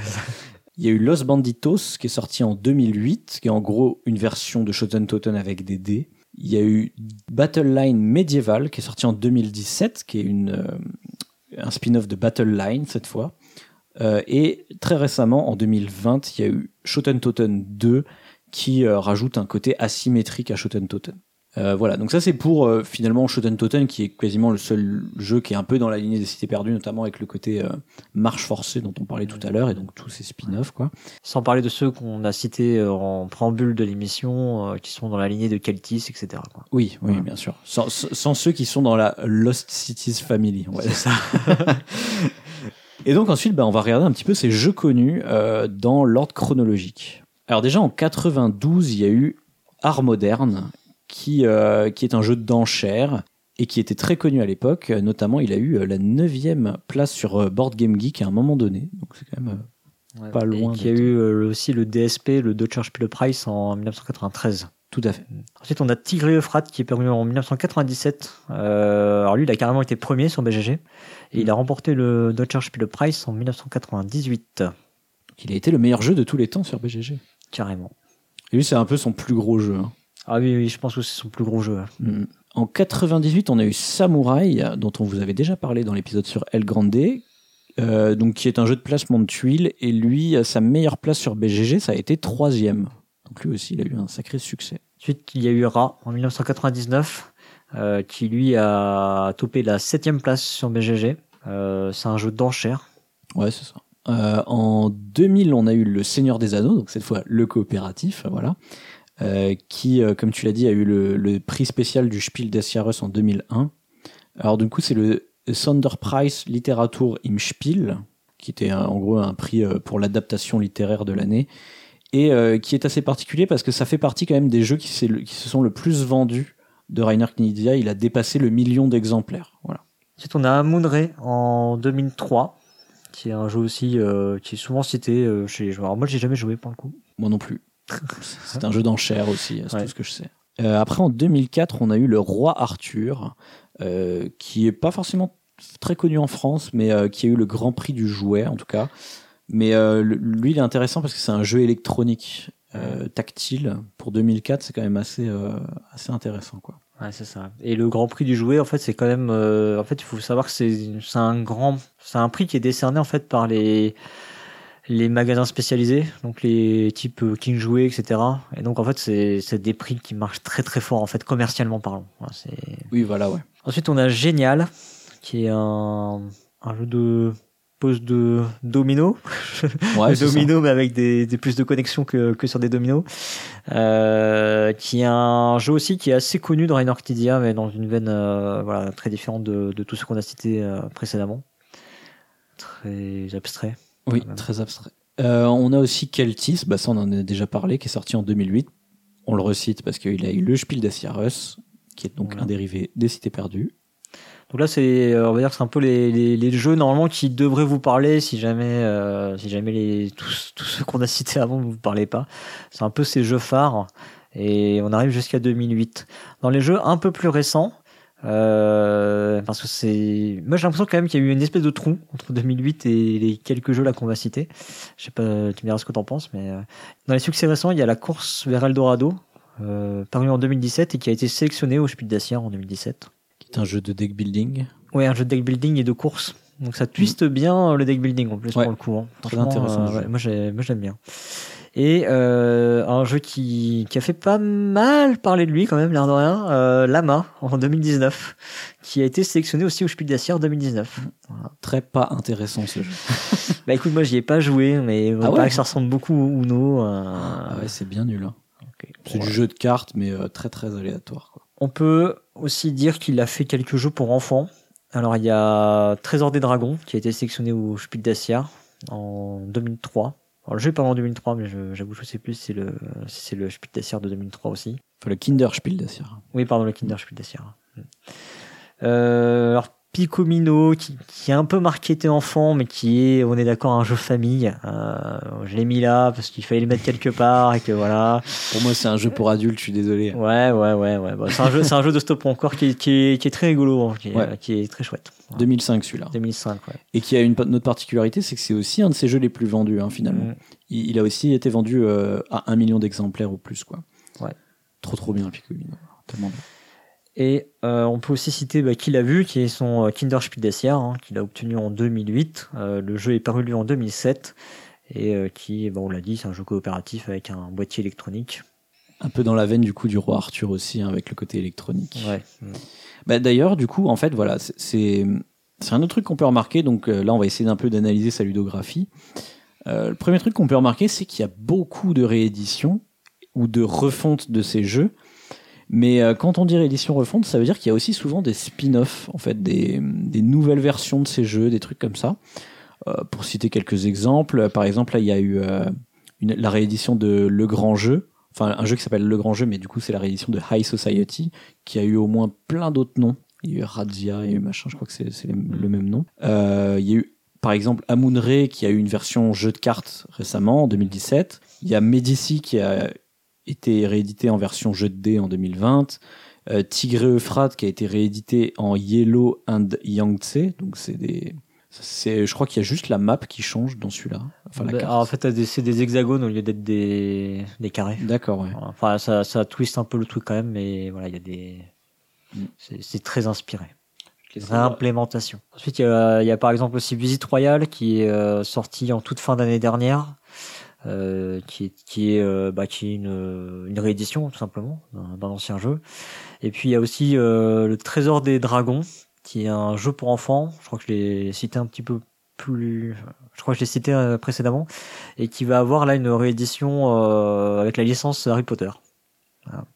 Donc on voit vraiment qu'il bah, il réexploite beaucoup ces jeux. Alors il y en a qui sont simplement réédités, il y en a qui sont carrément refondus, donc du coup avec un autre thème ou euh, ou avec euh, quelques changements de règles, etc. Il, il réexploite beaucoup beaucoup ce qu'il a déjà fait. Mais parfois, il reprend même des principes qui changent un petit peu. En fait, on le voit avec les cités perdues, là, toute la famille euh, des Ouais. cités perdues qu'on a dit. Bah, c'est un bon exemple, oui. Les cités perdues Keltis, euh, finalement, il a étendu le jeu à 4 joueurs, il a changé quelques trucs, mais il reprend le principe. J'ai cité Shoten Toten et Los Bandidos, par exemple. mm.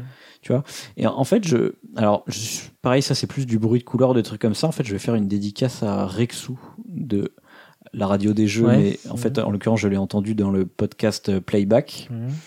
Euh, il disait que a priori, ça vient du fait que euh, Rainer Knizia, il veut pas qu'on touche aux règles de ces jeux.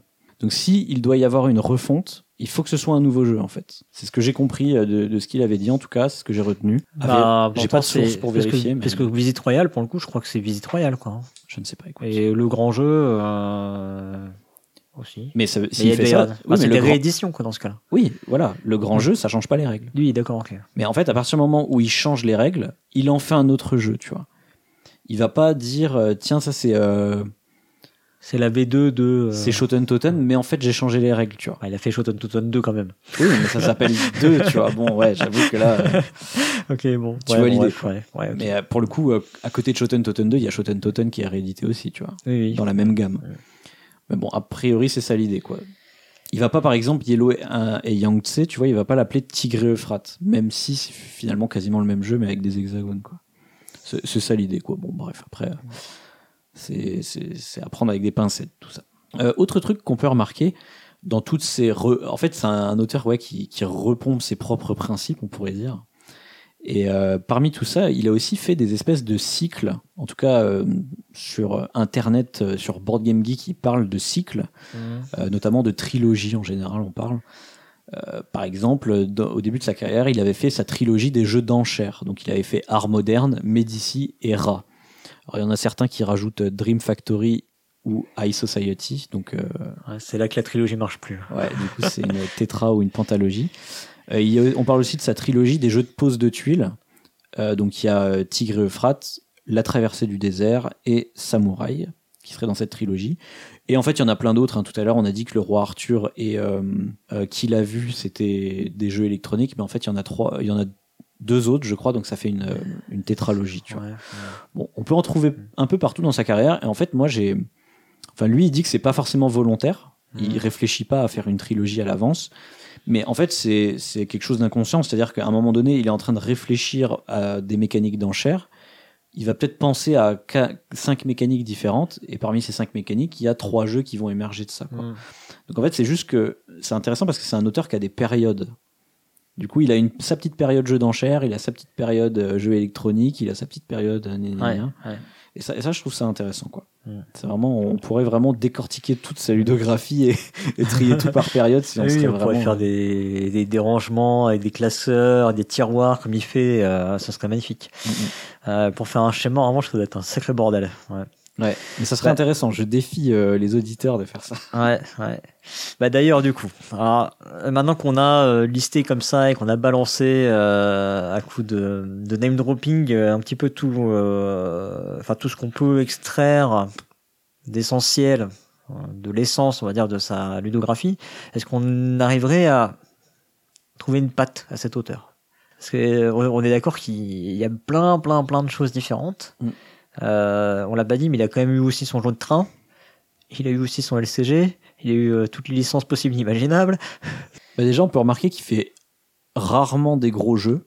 En général, euh, il cherche plutôt à faire des jeux qui durent moins d'une heure. Alors c'est vrai qu'il y a des exceptions, hein, mais forcément sur 700 jeux, voilà. Comme on disait tout à l'heure, Tigre Euphrate, c'est sûrement son plus gros jeu. Et je trouve qu'il n'est pas si lourd que ça relativement à d'autres jeux plus lourds récents. Oui.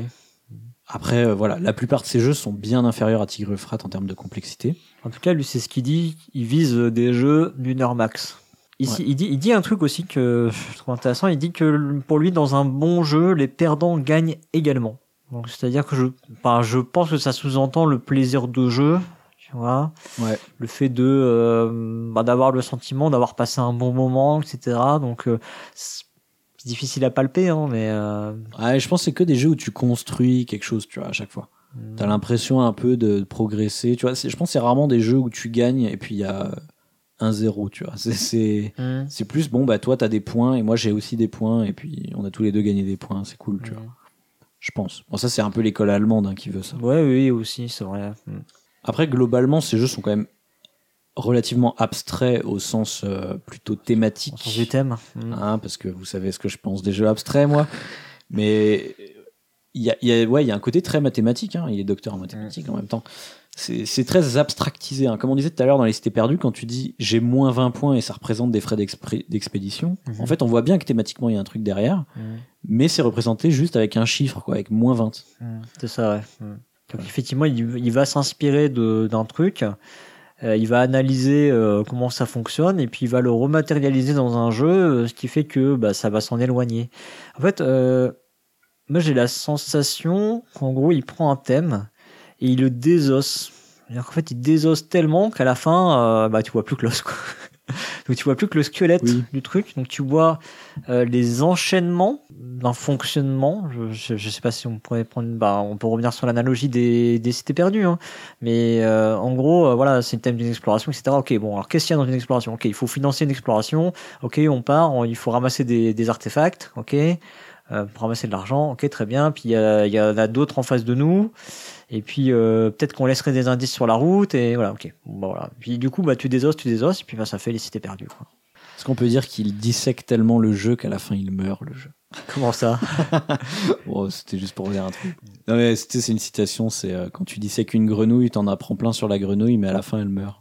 Ah oui, d'accord. Et c'est pareil pour une œuvre. Oui, ben oui, bah quelque part en fait, euh, effectivement, là, à la fin, ça efface le thème en fait au final. Un Donc, peu. en ouais. fait, euh, il faut qu'on te réexplique tout pour que tu le comprennes. Tu pourras- non mais c'est ça, tu, Oui, tu pourras pas le comprendre de Oui, toi-même. mais si on te l'explique, tu vas faire ah oui, ok, d'accord. Mm. Voilà, c'est c'est ça en fait le truc. Ah, il y a aussi un truc. euh, euh, apparemment en Allemagne, il se dit qu'il y a les jeux de Knizia qui sont les jeux complexes, les jeux stratégiques, etc. Et les jeux de Reiner, qui sont les jeux peut-être un peu moins exigeants et un peu plus basés sur la chance. Et ça, il est pas d'accord avec ça en fait. Lui. Il dit qu'il veut pas être rangé dans des cases, etc. Et ça, c'est plus dans le dans son idée d'être très varié, de faire des choses très diverses.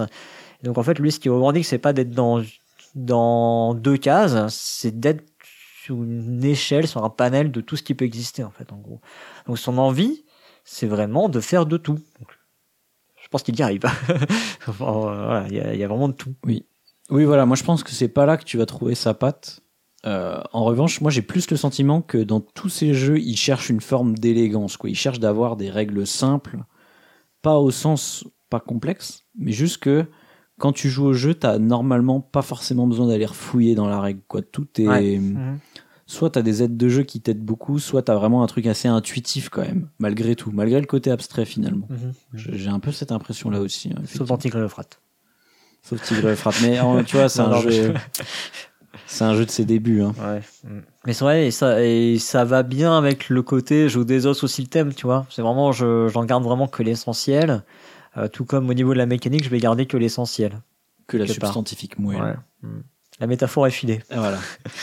Et euh, un, un parallèle intéressant aussi qu'on peut faire, c'est de par rapport à cette fameuse mécanique de marche forcée là qu'on trouve dans les cités perdues, pour revenir un petit peu aux cités perdues du coup. Euh, en fait, ça lui, pour moi, ça évoque pas mal sa, sa vie en fait, vu que il, il f- il passe ses journées H24 à faire des jeux et en fait dans des interviews il dit euh, il y a tellement de choses à faire dans la vie et tellement peu de temps.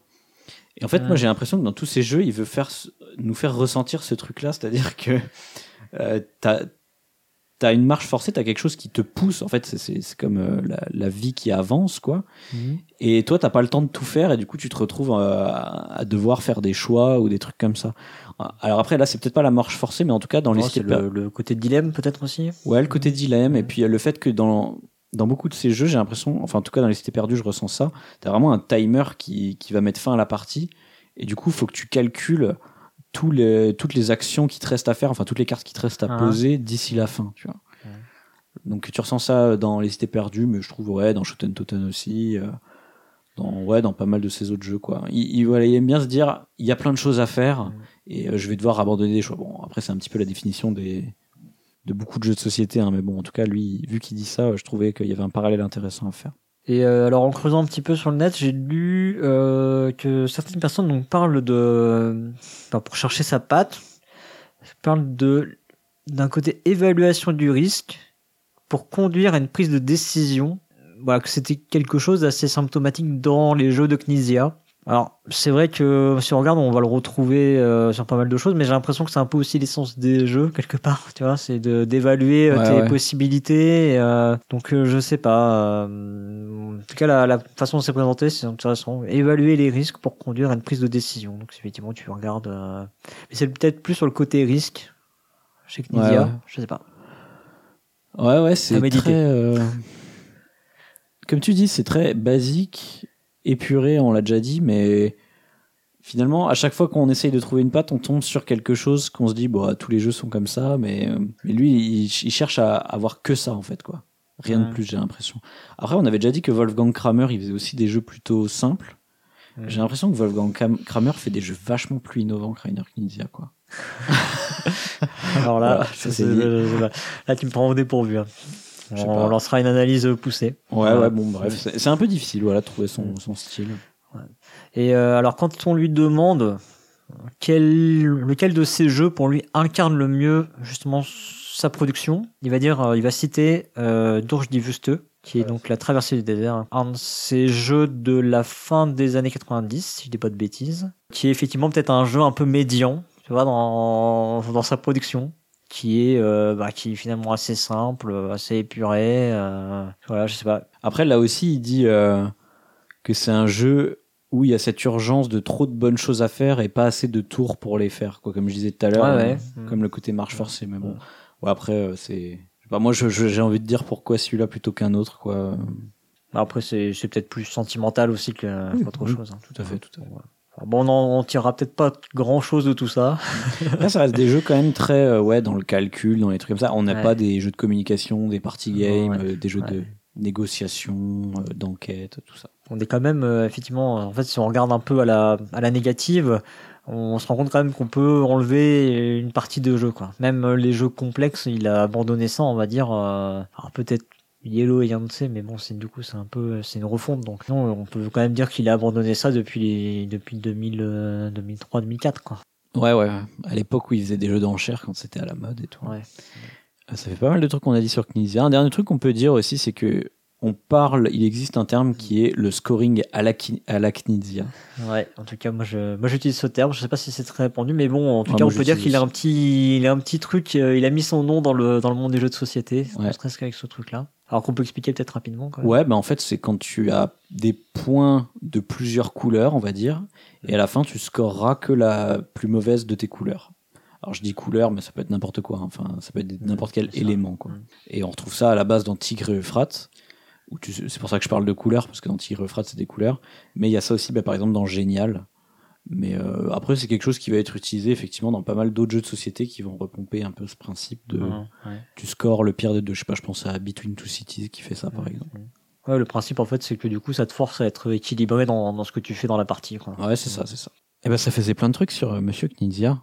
Un petit peu difficile de définir sa patte, hein, du coup, mais euh, en même temps, il fait tellement de jeux que voilà. Eh bien, écoute, je te propose que avant de finir cette émission, on passe aux petites anecdotes qu'on a récoltées ici ou là à propos des cités perdues ou de Rainer Knizia. Eh bien allez, c'est parti.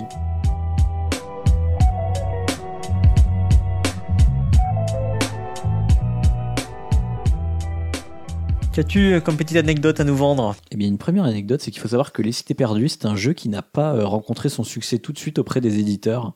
En fait, euh, Knizia a même été obligé de supplier, euh, enfin c'est d'après ce qu'il dit, hein, euh, de supplier l'éditeur Cosmos pour l'ajouter à sa gamme de joueurs. Il En fait, c'était plus Knizia qui était persuadé que le jeu allait se vendre plutôt que les éditeurs auxquels il l'a présenté. Quoi.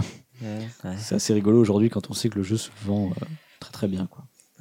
C'est une petite anecdote dans laquelle, chers auditeurs et auditrices, vous vous reconnaîtrez peut-être. Euh, Knizia donc dit euh, lui-même qu'en fait beaucoup de personnes lui ont fait le retour que euh, les cités perdues étaient le jeu de leur épouse. Et euh, que euh, bah, ça semblait être effectivement le, le, jeu de prédilection pour jouer en couple quoi on va dire. Du moins avec un partenaire qui n'a pas l'habitude de jouer à des jeux de société ouais c'est ça ouais, ouais.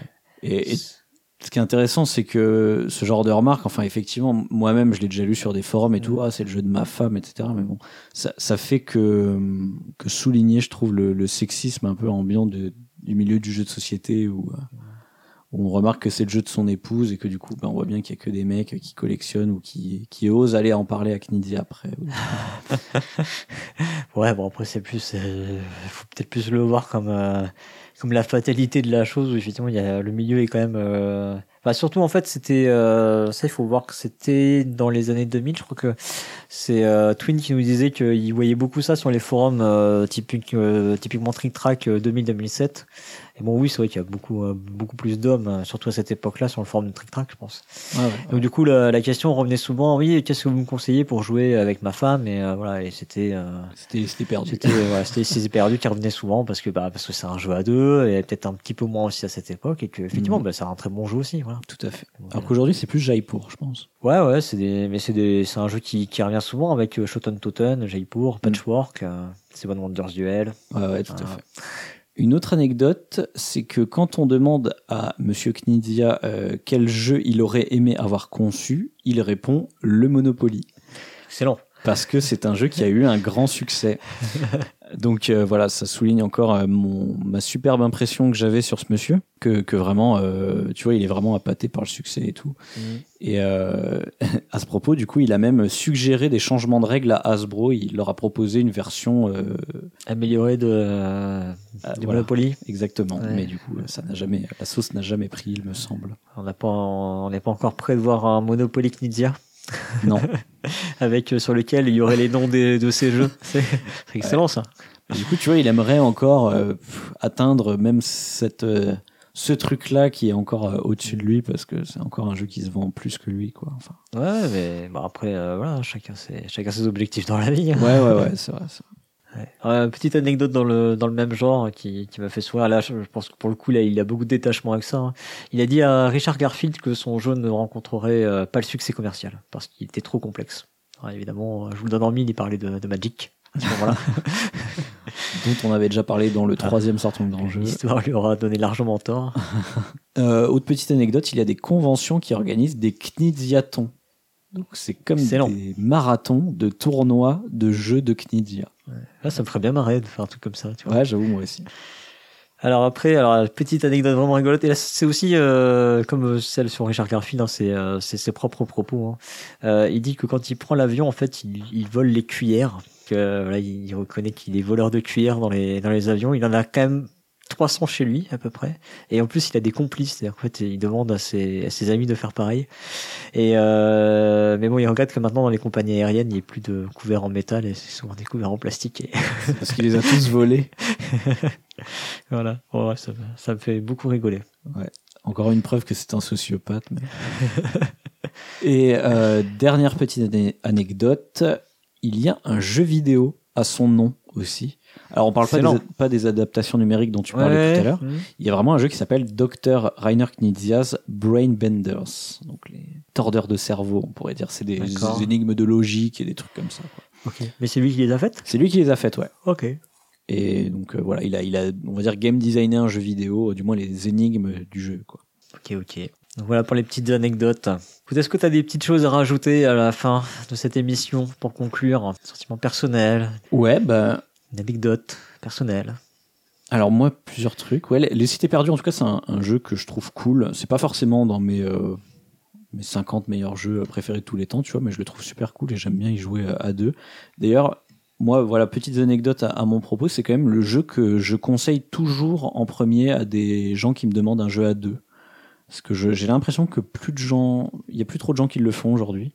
Alors peut-être ça va se refaire maintenant qu'il va être réédité, mais euh, sais pas, moi je le conseille toujours parce que ça me semble tellement simple, tellement épuré que, que ça marche bien. Et euh, autre anecdote plus rigolote cette fois, c'est que euh, il existe une règle au Cité Perdu qui dit que quand tu as 8 cartes dans une même expédition, tu Ouais. gagnes un bonus de 20 points. Ouais. Et j'ai joué, je crois, pendant 5 ou 6 ans au Cité Perdu sans connaître cette règle. je sais pas, je l'ai découvert plus tard et pourtant je les ai lues les règles quoi. Est-ce que tu as, est-ce que as souvent fait une expédition avec 8 cartes d'or? Parce que bon, Oui, euh, il oui, y, en a arrive neuf- il y en a assez 9 souvent, hein, quand si je dis pas de bêtises dans une expédition quand même. Non, parce qu'en fait les paris ça compte. Ah oui, d'accord, ok. Donc il y en, en fait, il y en a 12. Ok. Donc ça arrive assez souvent et des fois euh, tu te lances dans l'expé juste pour ça, tu vois. et- enfin voilà, j'ai je sais pas, j'ai jamais joué avec cette règle en fait. Je la comprends même pas trop. En fait, c'est peut-être pour ça que peut-être pour ça que j'ai jamais joué avec parce que je comprends pas d'où sort ce bonus de 20 points. tu vois. Ouais, je sais pas. Ouais, c'est peut-être le petit détail de pas de manque d'épure du jeu, je sais pas. ouais ça, peut, ça, ça, ça peut jouer sans, quoi. Ça- t'a pas manqué. Ouais, c'est ça. Ouais, ok, d'accord. Après, j'ai jamais joué. à- Tu vois, je te dis, j'ai découvert qu'il existait d'autres cités perdues assez récemment, enfin des extensions et tout, et je suis étonné limite que ça existe. Moi, j'ai jamais joué à ça, jamais joué à Keltis, tout ça, je m'en fiche un peu. Voilà, et ça, je t'avoue que ça m'attire pas plus que ça, quoi. Euh, voilà. Et toi, est-ce que tu as des trucs à dire en plus, euh, des avis, des ressentis Non, moi je peux juste enfoncer le clou sur le, le fait que c'est une amie qui m'a fait découvrir euh, et c'était perdu parce que c'était son jeu favori auquel elle jouait avec son mari. Ah mince. Et ouais, ouais. Très bien, bah écoute, je crois qu'on est arrivé à la fin de cette émission. Ouais. Euh, ouais, bon, on espère qu'on n'aura pas été trop trop long quand même pour vous. On espère que ça aura été intéressant. Il y avait beaucoup beaucoup de choses à raconter sur euh, Rainer Knizia en particulier.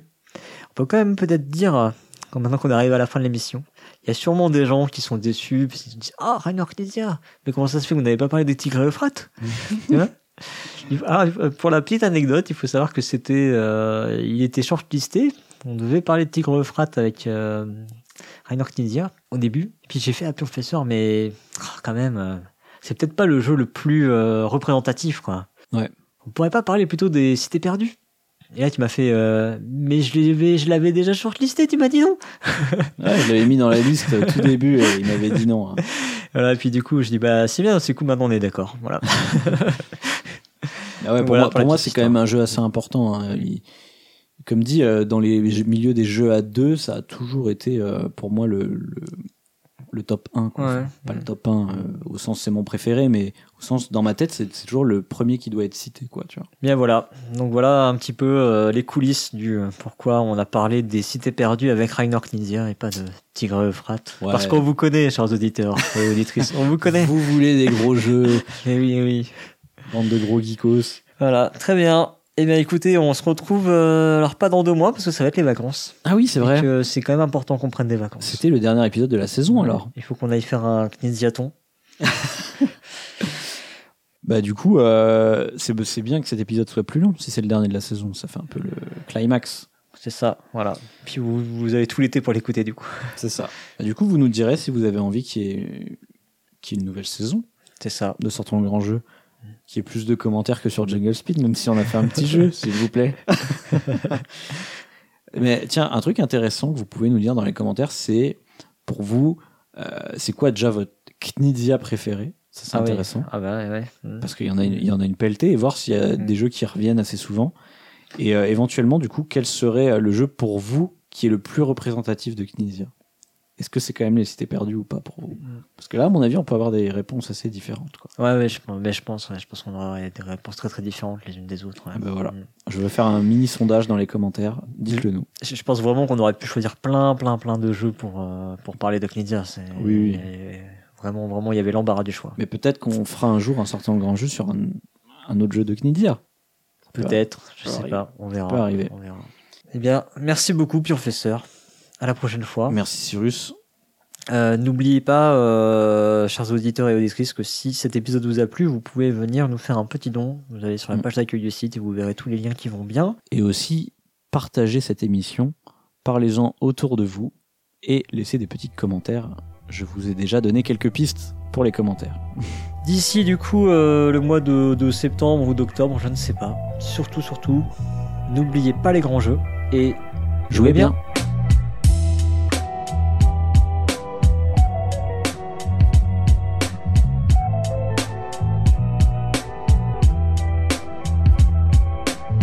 Un, un truc qui revient dans plusieurs interviews en tout cas, notamment une de 2018 que j'ai vue, euh, c'était euh, les échecs encore qui revenaient. Du moins les échecs en blitz, donc les speed Ouais. chess ils disent en anglais. Voilà. Ce qui confirme que c'est une personne vraiment mauvaise quoi. Voilà.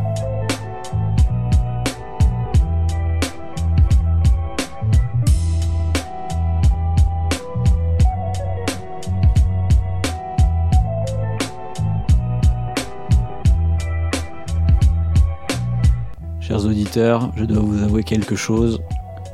J'ai acheté l'extension de Res Arcana. T'as acheté une extension? J'ai acheté une extension.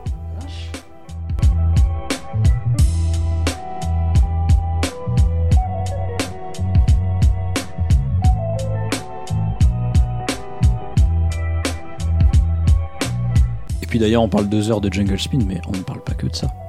Non, pas vraiment, effectivement. Monsieur Manuel Roseau.